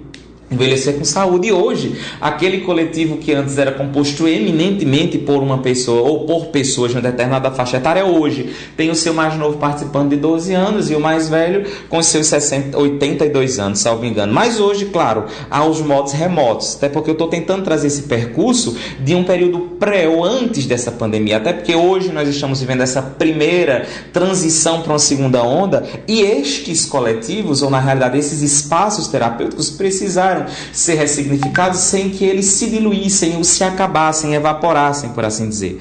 E à medida que nós construímos e construímos, íamos construindo de forma coletiva, dando sempre àquelas pessoas a oportunidade de fala. O Envelhecer com Saúde, então, foi um coletivo em que várias práticas integrativas e complementares em seu caráter grupal começaram a vivenciar, além do saber em fitoterapias, a dança circular, o, a tenda do conto e uma tecnologia do cuidado que foi o bisaco do cuidado, que é basicamente um bornó, uma bolsa que nós colocamos coisas no interior dela e à medida que nós vamos passando aquele bisaco no a gente conta uma história, a gente vai reconsiderando ou considerando como aquelas coisas se organizam nas nossas vidas. Por exemplo, agosto do ano passado em que mês de agosto o Ministério da Saúde preconiza como mês para trabalharmos a respeito dos colesteróis.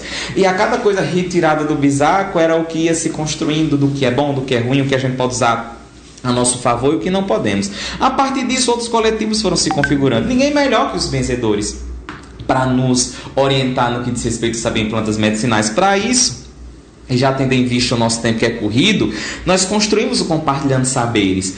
Compartilhando Saberes é hoje o grupo de benzedores que nos ajudam a reconhecer as plantas medicinais, bem como a UBS itinerante, o Cuidando do Cuidador, a potência das rádios comunitárias, o grupo de jovens.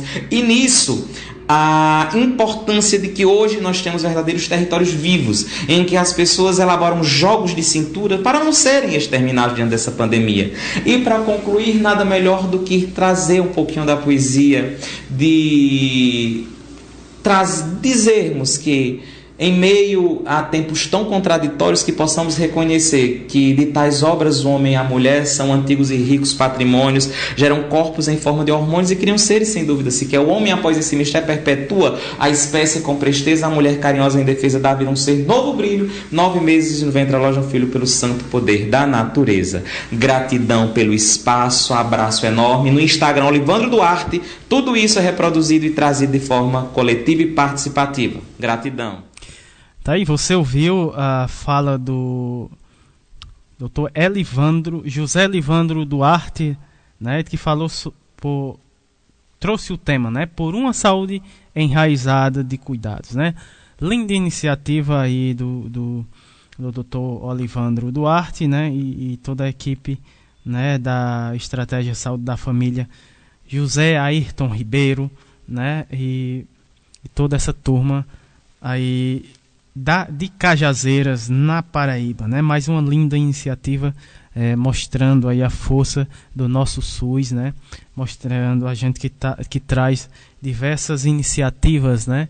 É, Brasil afora e hoje a gente trouxe também a iniciativa né? lá de Cajazeiras, na Paraíba, na Estratégia Saúde da Família Ayrton Ribeiro. Né?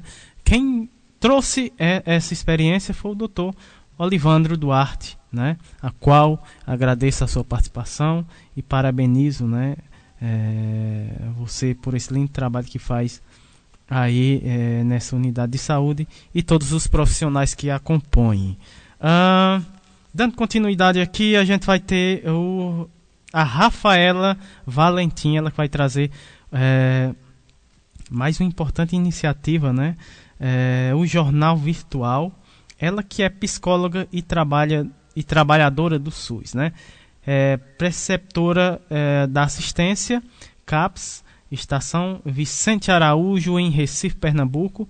Ela que vai falar sobre esse essa ideia, ideia muito maravilhosa, maravilhosa do jornal virtual é, na sequência, a gente vai ter também a fala da Milena Xavier, ela que é psicóloga e residente da CAPS Recife. Né?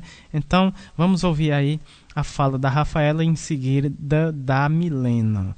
Primeiro, a Rafaela vai falar sobre esse jornal virtual né, chamado Diversos.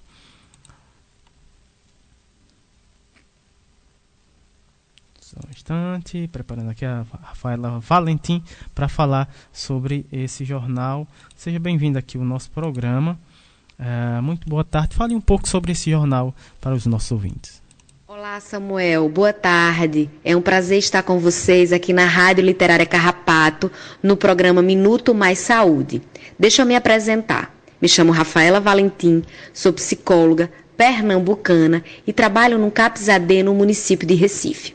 Durante a pandemia, esse momento tão desafiador, né, para todos nós, por causa das restrições sanitárias e as orientações de não aglomerar, as atividades coletivas foram todas suspensas no CAPS. Mas era nesse momento de grupo, de atividade em grupo, que utilizávamos para troca, passar informação com os usuários e seus familiares.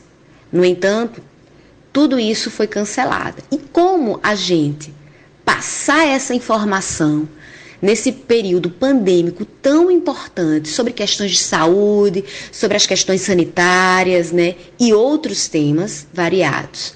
Foi aí que um colega do CAPS, chamado Paulo, professor de educação física, trouxe a experiência de um outro serviço que ele trabalha no município de Jaboatão, da criação de um jornal.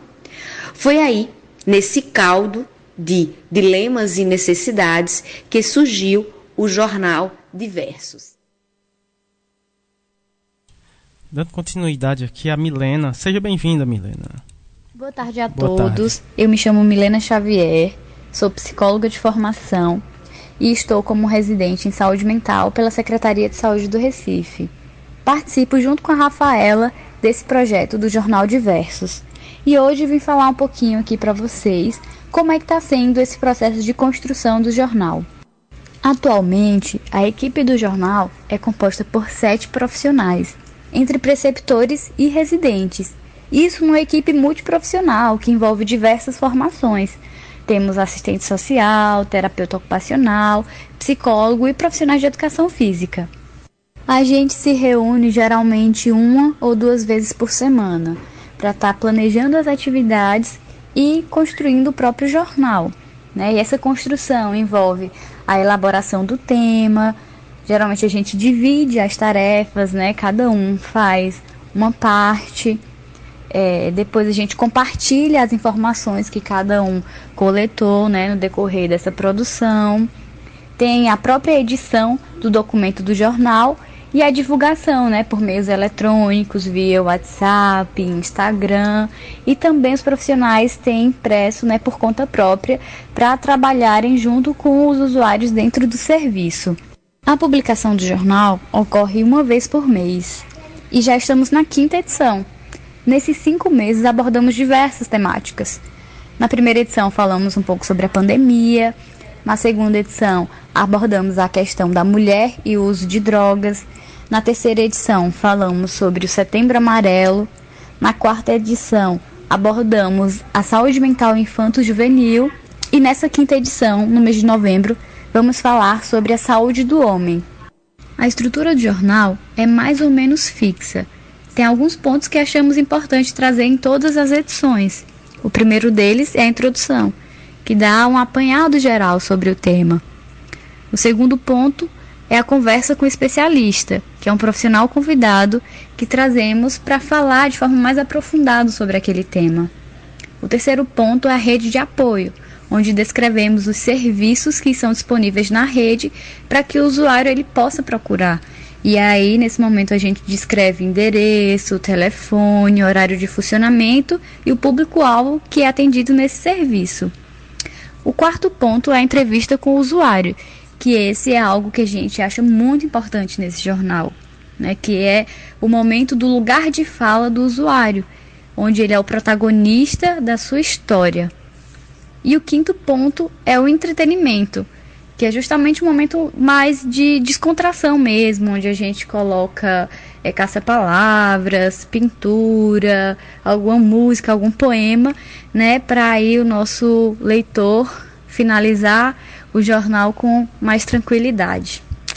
E aí, o que a gente tira disso tudo é a importância de se reinventar, mesmo nos cenários adversos, como no caso da pandemia, que no momento de distanciamento social, a gente viu no jornal uma possibilidade de se comunicar com o nosso usuário, mesmo estando distante.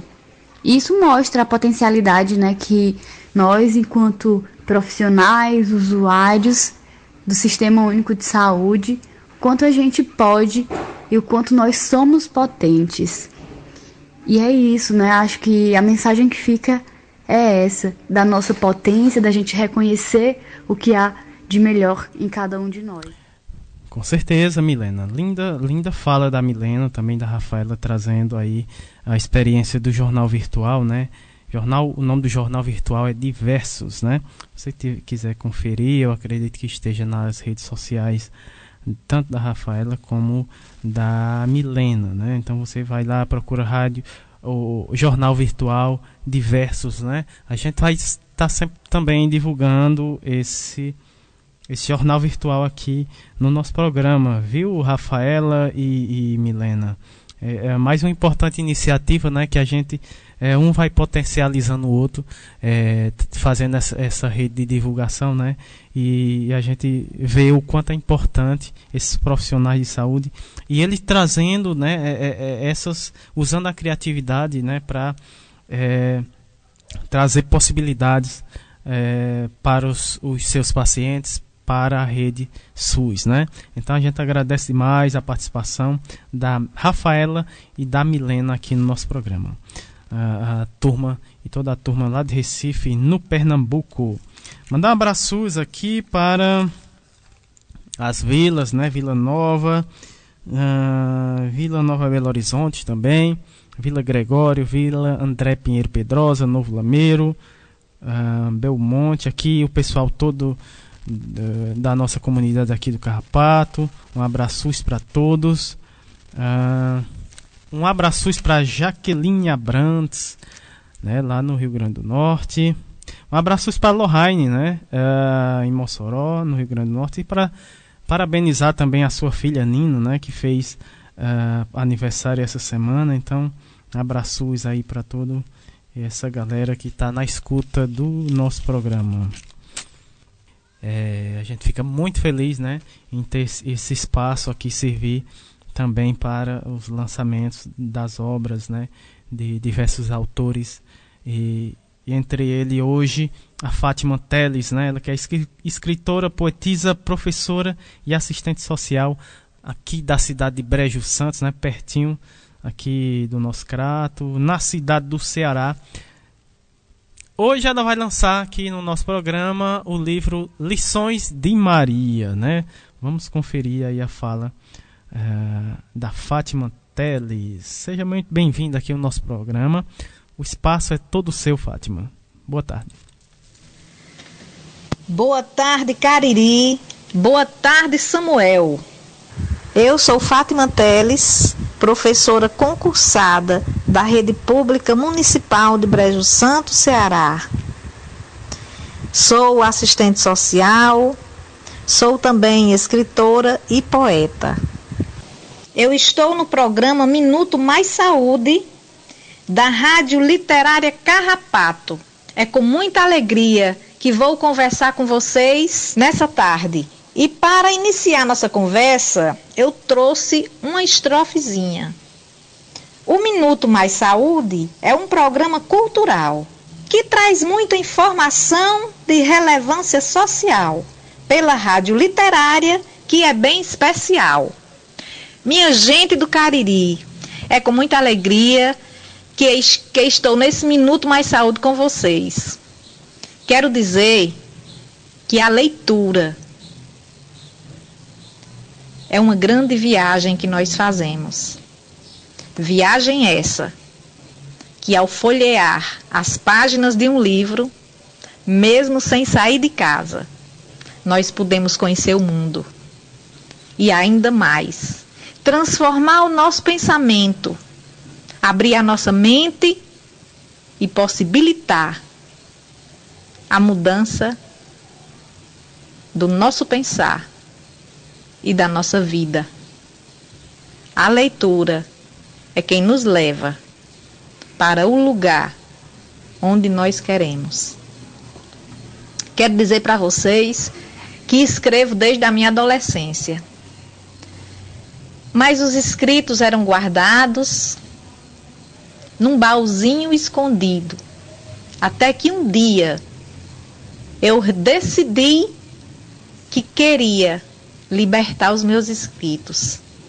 E foi aí que eu investi em mim e acreditei que eu podia. Lancei o meu primeiro, o meu primeiro livro na Feira Literária do Pará em 2015. Um livro de poesia chamado Alumbramento. E esse livro, ele vem falar sobre a natureza e como essa natureza se relaciona conosco, porque nós somos parte dela. Depois, em 2017, eu publiquei A Cidade que Veio das Águas. É um livro infantil juvenil que conta a lenda do açaí. Como o açaí tinha chegado aqui no Nordeste, então eu queria que as crianças soubessem de onde vem esse fruto maravilhoso que nasce, que nasceu lá na Amazônia. E eu trouxe ele para cá através do livro, né? Eu trouxe esse fruto em forma de letra, para que as crianças pudessem compreender o seu significado. E foi uma grande festa, foi uma grande alegria a recepção desse livro pelas crianças. Me deixou muito feliz. Esse livro terminou ganhando o troféu de literatura 2018 pela editora ZL, na categoria Literatura Infanto Juvenil. Em 2018, eu continuei a caminhada literária, é, publicando poemas nas minhas redes sociais e publicando livros. né?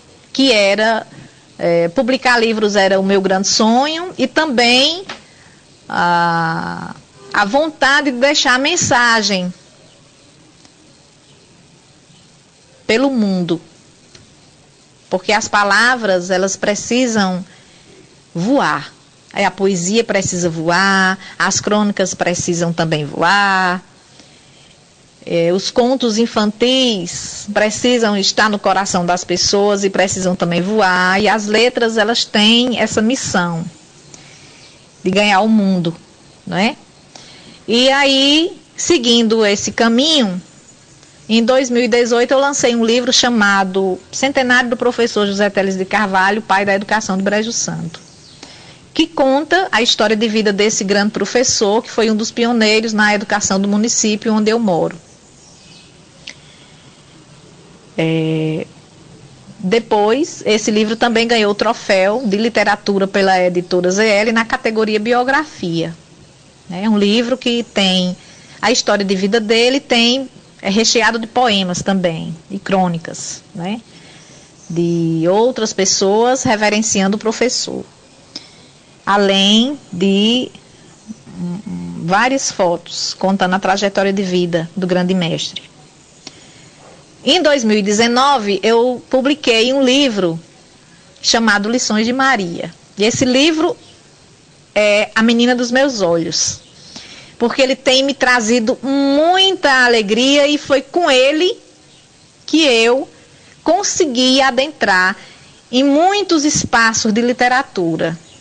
Ele foi lançado na Bienal Internacional do Livro do Ceará em agosto de 2019 Lições de Maria é um livro de poemas feministas que vem contribuir para o despertar da mulher, para a nossa valorização, para o nosso olhar para dentro e possibilitar a transformação, o nosso empoderamento. E junto com esse livro também foi lançada a Boneca Maria, que é campeã de vendas e já está na segunda remessa. E depois desse livro, está em vias de lançamento um livro infanto-juvenil chamado A Lenda da Pedra da Batateira, que vem contar a origem da cidade do Crato. Né? Esse é o grande presente que eu estou dando à região do Cariri região onde nasci e moro e que amo muito, porque eu me sinto pertencida a essa região e quando olho para a Chapada do Araripe, sinto que há em mim o, a representação da ancestralidade dos povos originários dos índios cariris, porque nós somos velhos e velhas, índios e índias de outrora. É, esse livro ele vai ser lançado, acredito que no mês de janeiro. E agora em 2020, mesmo no tempo da pandemia, um tempo de solidão, onde nós tivemos que nos isolar para mantermos os cuidados da, com a nossa saúde, para proteger também as outras pessoas, principalmente quem mora dentro de casa. É, foi um ano, vem sendo um ano difícil, mas foi um ano também que eu utilizei esse isolamento para produzir ainda mais. Então eu não parei de escrever. É, terminei participando de um concurso em Belém do Pará, um concurso realizado pela imprensa oficial do estado do Pará e fui uma das vencedoras desse concurso com uma poesia de cordel chamada O Boi Pavulagem, que reverencia uma manifestação folclórica muito importante daquela cidade. E agora eu participei de um concurso do Instituto de Estudos Brasileiros da Universidade de São Paulo, da USP. E esse concurso tinha como tema pela democracia. Era para que a gente fizesse um vídeo com um cordel pela democracia.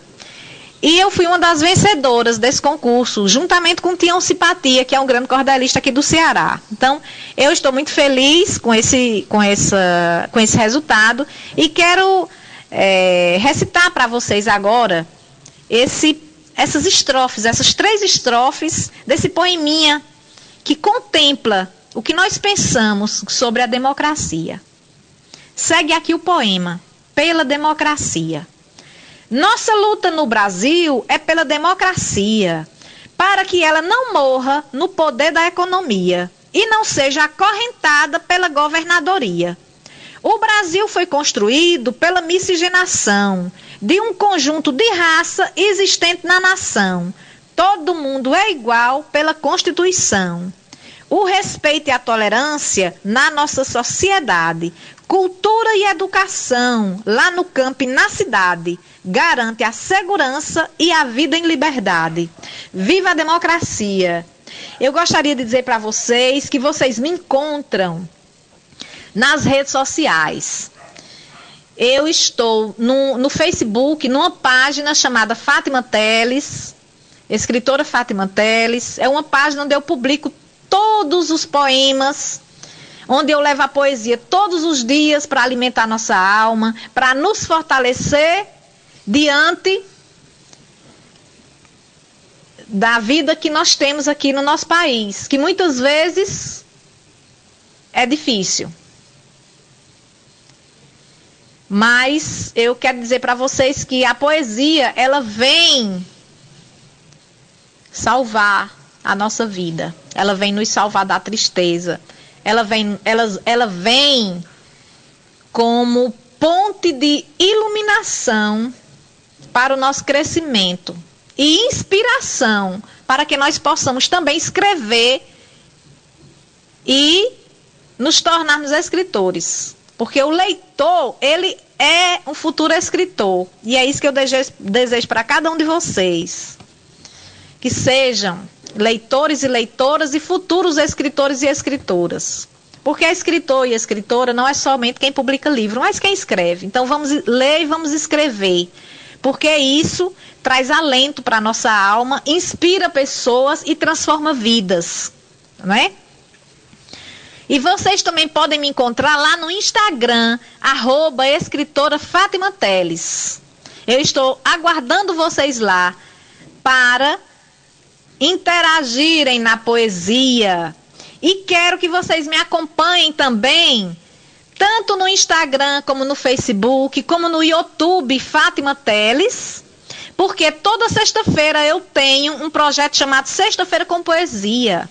Então, todas as sextas-feiras, logo cedinho no café da manhã, eu recito uma poesia de minha autoria, ou de algum escritor, ou de alguma escritora, de algum poeta, ou de alguma poeta desse Brasil.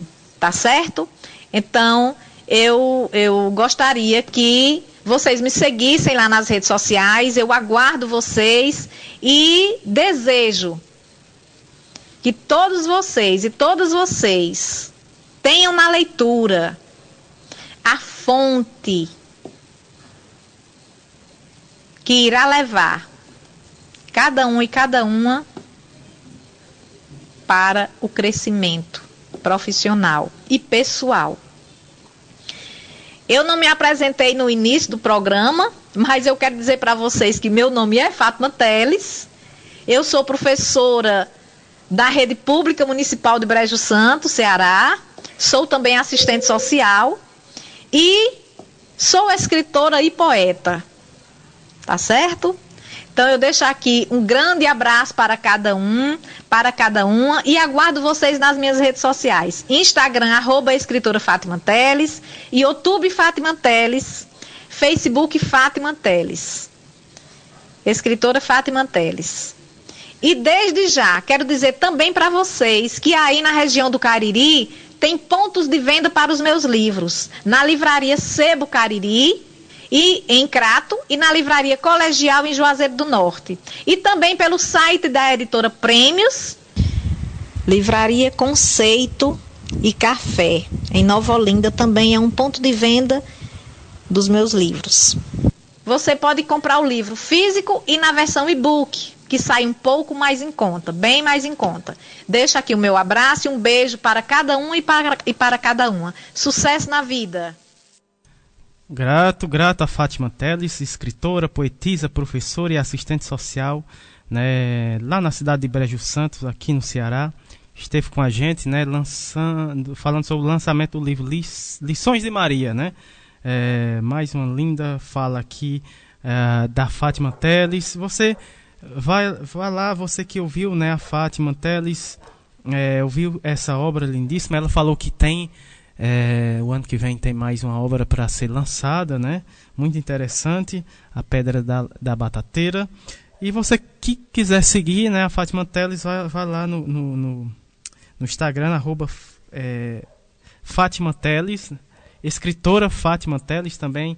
Ela está tanto no Facebook e também tem um canal no YouTube. Então vamos lá e confira. Eu já estou seguindo aqui a Fátima Teles. Grato, Fátima, por sua participação aqui no nosso programa e a gente está lhe aguardando para próximo lançamento ano que vem, né? Desse, desse próximo dessa próxima obra aí. Gratidão, é, Fátima Teles. Na sequência é, temos a participação, vamos ter a participação do Kaique de Abreu Caju, ele que é terapeuta ocupacional, poeta, compositor, compositor, residente em saúde mental pela IMIP, Recife, Pernambuco.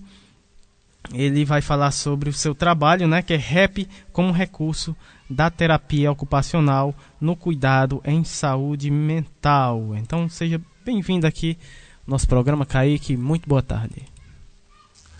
Boa tarde, Samuel. Me chamo Kaique, sou terapeuta ocupacional formado pela Universidade Federal da Paraíba.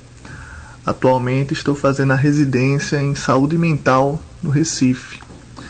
Primeiramente, eu gostaria de agradecer o convite né, e parabenizar pelo espaço da rádio que abre esse momento para o diálogo sobre saúde né, em todas as suas vertentes. Antes de falar sobre o trabalho que eu estou desenvolvendo com a música nesse ano, eu queria fazer uma breve contextualização de como eu conheci o rap e um pouco do que percorri até chegar aqui. Eu conheci o rap ainda na adolescência como uma forma de lazer e entretenimento, criando rimas na escola. Nessa época eu não tinha a menor ideia da dimensão do movimento do hip hop e o seu poder de transformação. Então eu ingressei na faculdade, no curso de terapia ocupacional, que é uma profissão da área da saúde, mas que também atua no campo social e da educação, que tem em sua intervenção avaliar o paciente, levando em consideração sua faixa etária, desenvolvimento, formação pessoal, familiar e social para garantir o máximo de autonomia e independência nas suas atividades de vida diária. E durante a graduação, eu comecei a utilizar o rap e a poesia como forma de me expressar mesmo, apresentando trabalhos ou participando de espaços culturais. Só depois, já nos campos de prática, que eu comecei a utilizar o rap também com os pacientes, principalmente os idosos, como uma forma de criar vínculo e utilizando a música como forma de estimular o cognitivo, memória, comunicação e compreender mais sobre a história de vida deles. Já nos últimos períodos da faculdade, foi quando eu tive a oportunidade de trabalhar com adolescentes em uma escola pública lá na Paraíba. Eu realizei sete oficinas de rap com os adolescentes do nono ano faixa etária de 13 a 15 anos, com o objetivo de usar o rap como um instrumento de expressão e diálogo sobre direitos humanos e diversidade na escola. E lá eu tive a oportunidade e tempo para trazer a história do hip hop, que surgiu de um movimento de cultura juvenil nos Estados Unidos na década de 60, 70 a partir de práticas culturais dos jovens negros e latino-americanos nos guetos e ruas dos grandes centros urbanos. E o hip hop ele é formado por quatro expressões culturais: o MC, o DJ, o grafite e o breakdance. A sigla MC significa mestre de cerimônia, seria o cantor, o porta-voz, o compositor. O DJ é o responsável pela base musical, popularmente conhecida como batida, e é o responsável pela técnica sonora. O grafite é a arte de pintar muros ou qualquer espaço disponível e permitido, com mensagens, desenhos, nomes, etc. E o breakdance é a dança, né, o movimento do corpo. E tem quem diga que existe o quinto elemento do hip hop, que seria o conhecimento. O MC e o DJ eles se interligam né, e formam o que conhecemos por rap, que é a sigla, né? Rap, R-A-P, significa ritmo e poesia. Mas eu também gosto de chamar de realidade através das palavras. Esse ano, na residência de saúde mental, em um dos rodízios práticos, que foi em um CAPS infanto-juvenil, eu tive a oportunidade de começar um grupo de música, rap e poesia, com adolescentes dependentes do uso abusivo de álcool e outras drogas, ou com algum transtorno psiquiátrico ou sofrimento psíquico. E para a gente entender o porquê do rap sofrer muito preconceito da sociedade e ser considerado por muitos um movimento marginalizado, precisamos compreender como o hip hop se insere historicamente no Brasil. Precisamos observar a relação que existe entre juventude, vulnerabilidade social e como um movimento também político que se expressa contra o sistema e expõe as necessidades do seu povo. Quando puxamos essa discussão para o âmbito da saúde mental, considerando que refletir, compreender e dialogar sobre as necessidades, problemas, potencialidades e contexto de uma população com a qual se trabalha é um desafio de todos os profissionais da saúde, pensamos o rap enquanto uma ferramenta de expressão e participação social desses adolescentes. Através da letra das músicas, eles se identificam e contam ou recriam suas histórias. Nas minhas oficinas eu consigo linkar as duas coisas. Eu tanto ensino técnicas de fonemas e estratégias de como construir rimas, como também faço uma reflexão das músicas que ouvimos e também criamos nossas próprias letras. Recentemente eu fiz uma música chamada Repandemia, que foi justamente criada para dialogar com adolescentes de uma comunidade de João Pessoa, né, sobre os impactos da pandemia na rotina e na saúde mental deles. E essa música vocês vão ouvir logo em seguida. E é isso, eu agradeço esse espaço novamente. É, espero que tenha dado para entender minimamente né, como que esse trabalho é feito. E acho que quando vocês ouvirem as, a música, vocês vão ter mais dimensão de como as letras são trabalhadas. Obrigado.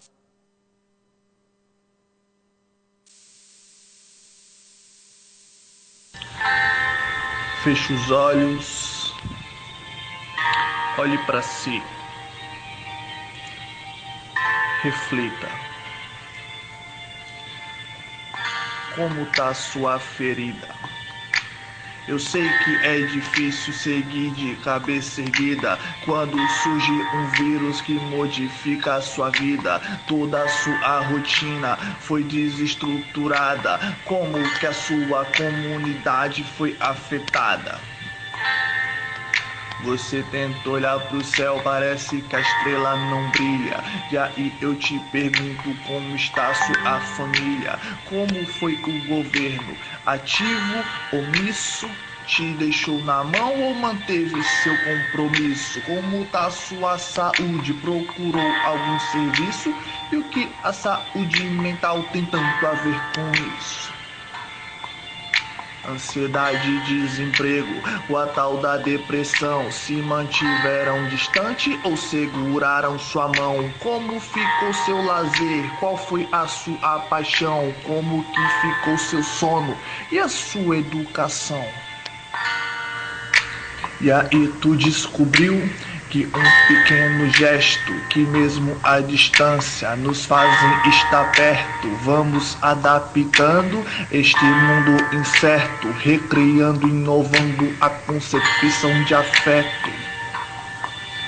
Me peguei aqui pensando, e pode ser verdade, precisei de substância para essa realidade.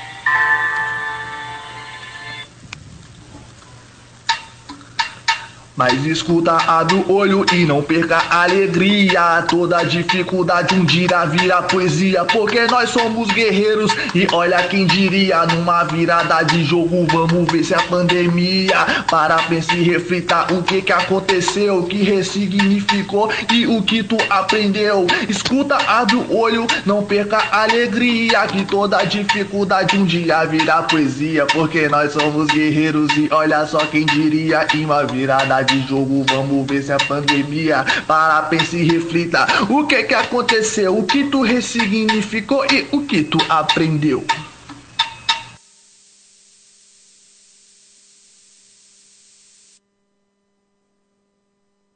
Tá aí, né? Lindo trabalho do é, Kaique de Abreu Caju, né? Ele que é terapeuta ocupacional, poeta, compositor, residente é, em saúde mental pela IMIP, na cidade, lá na cidade de Recife, no Pernambuco. É, a gente agradece demais por sua participação aqui no nosso programa, né, trazendo esse lindo trabalho, né, e, e, e também mostrando, né, é, uma parte da história do rap, né, para os nossos ouvintes e trazendo consigo, né, esse trabalho muito bacana, né, é, do rap aí na cidade de Recife. Muito obrigado por sua participação aqui, a gente agradece demais, né, é, você ter nos ajudado, né, a fazer o programa de hoje, né. O programa está chegando ao fim, né? É, infelizmente, o, o, nosso encontro foi muito bacana hoje. Tivemos participação, participações especiais né, aqui no nosso programa, o qual eu agradeço demais. A participação do Wagner Vasconcelo, da Hilda Angélica Correia, uh, da Marcilânia Gomes. A Marcilânia que vai voltar né, aqui é, em dezembro, trazendo novamente é, a riquíssima cultura cigana. Né? fiquei muito feliz quando soube né, do retorno é, da Marcilânia aqui no nosso programa em dezembro. Uh, também o doutor Antônio Germani, agradecendo demais sua participação aqui. Uh, o José Olivandro também, a Rafaela Valentim, a Milena Xavier, a Fátima Teles e o nosso querido Kaique de Abreu Caju, né, que trouxe o rap desse lindo rap aqui no nosso programa. Uh, agradecendo aqui também a audiência né, aqui da nossa, da nossa comunidade, do Carrapato. Um abraço para todos que estão na escuta nesse momento do nosso programa. É, também né, as comunidades vizinhas. Uma, é, mandar um abraço aqui para Simone Leite, Sergipe, uh, Movimento SUS nas ruas, uh, o Sérgio, uh, lá de Maceió, Alagoas, né? Sérgio, Rede Humaniza SUS, né, Sérgio? a Patrícia Silva, lá em Blumenau, né, Santa Catarina, a Lohane, Mossoró, professor Ricardo, no Rio Grande do Sul, a Graça, no Rio de Janeiro, abraços para todos, a Jaqueline Abrantes, uh, as nossas as nossas agentes de saúde aqui né, na nossa cidade, especial Ana Cláudia aqui da nossa comunidade, a Edinalva da Vila Nova Belo Horizonte, a Ana Lúcia, a nossa poetisa né, aqui do programa, lá do Pinto Madeira, né? Ana Lúcia e a Rita do Alto da Penha, se eu não me engano. Um abraço para toda essa turma que esteve com a gente no programa de hoje. Uh, temos um abraço especial para a Fátima Teles, né? é, a, a, Marlene Freire aqui da, do Carrapato, moradora aqui do Carrapato, manda um grande abraço aqui para a Fátima Teles. Ela diz que é, são amigas de infância, né? Está na escuta do nosso programa. Manda um grande abraço para Fátima Teles. É, grande escritora, né, que eh, lançou esse livro Lições de Maria. Então a gente agradece a audiência de todos. Um grande abraço para todos e até o próximo sábado com um minuto mais saúde.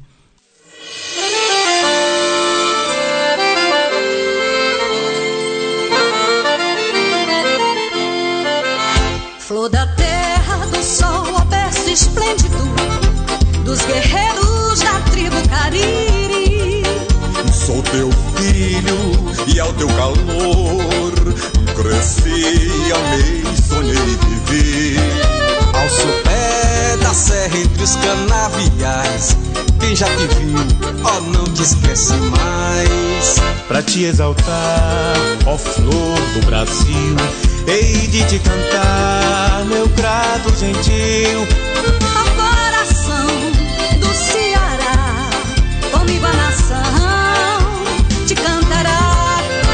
No teu céu, linda, brilha estrela fugida Que há cem anos norteia teu porvir. Grato amado, idolatrado Teu destino has de seguir.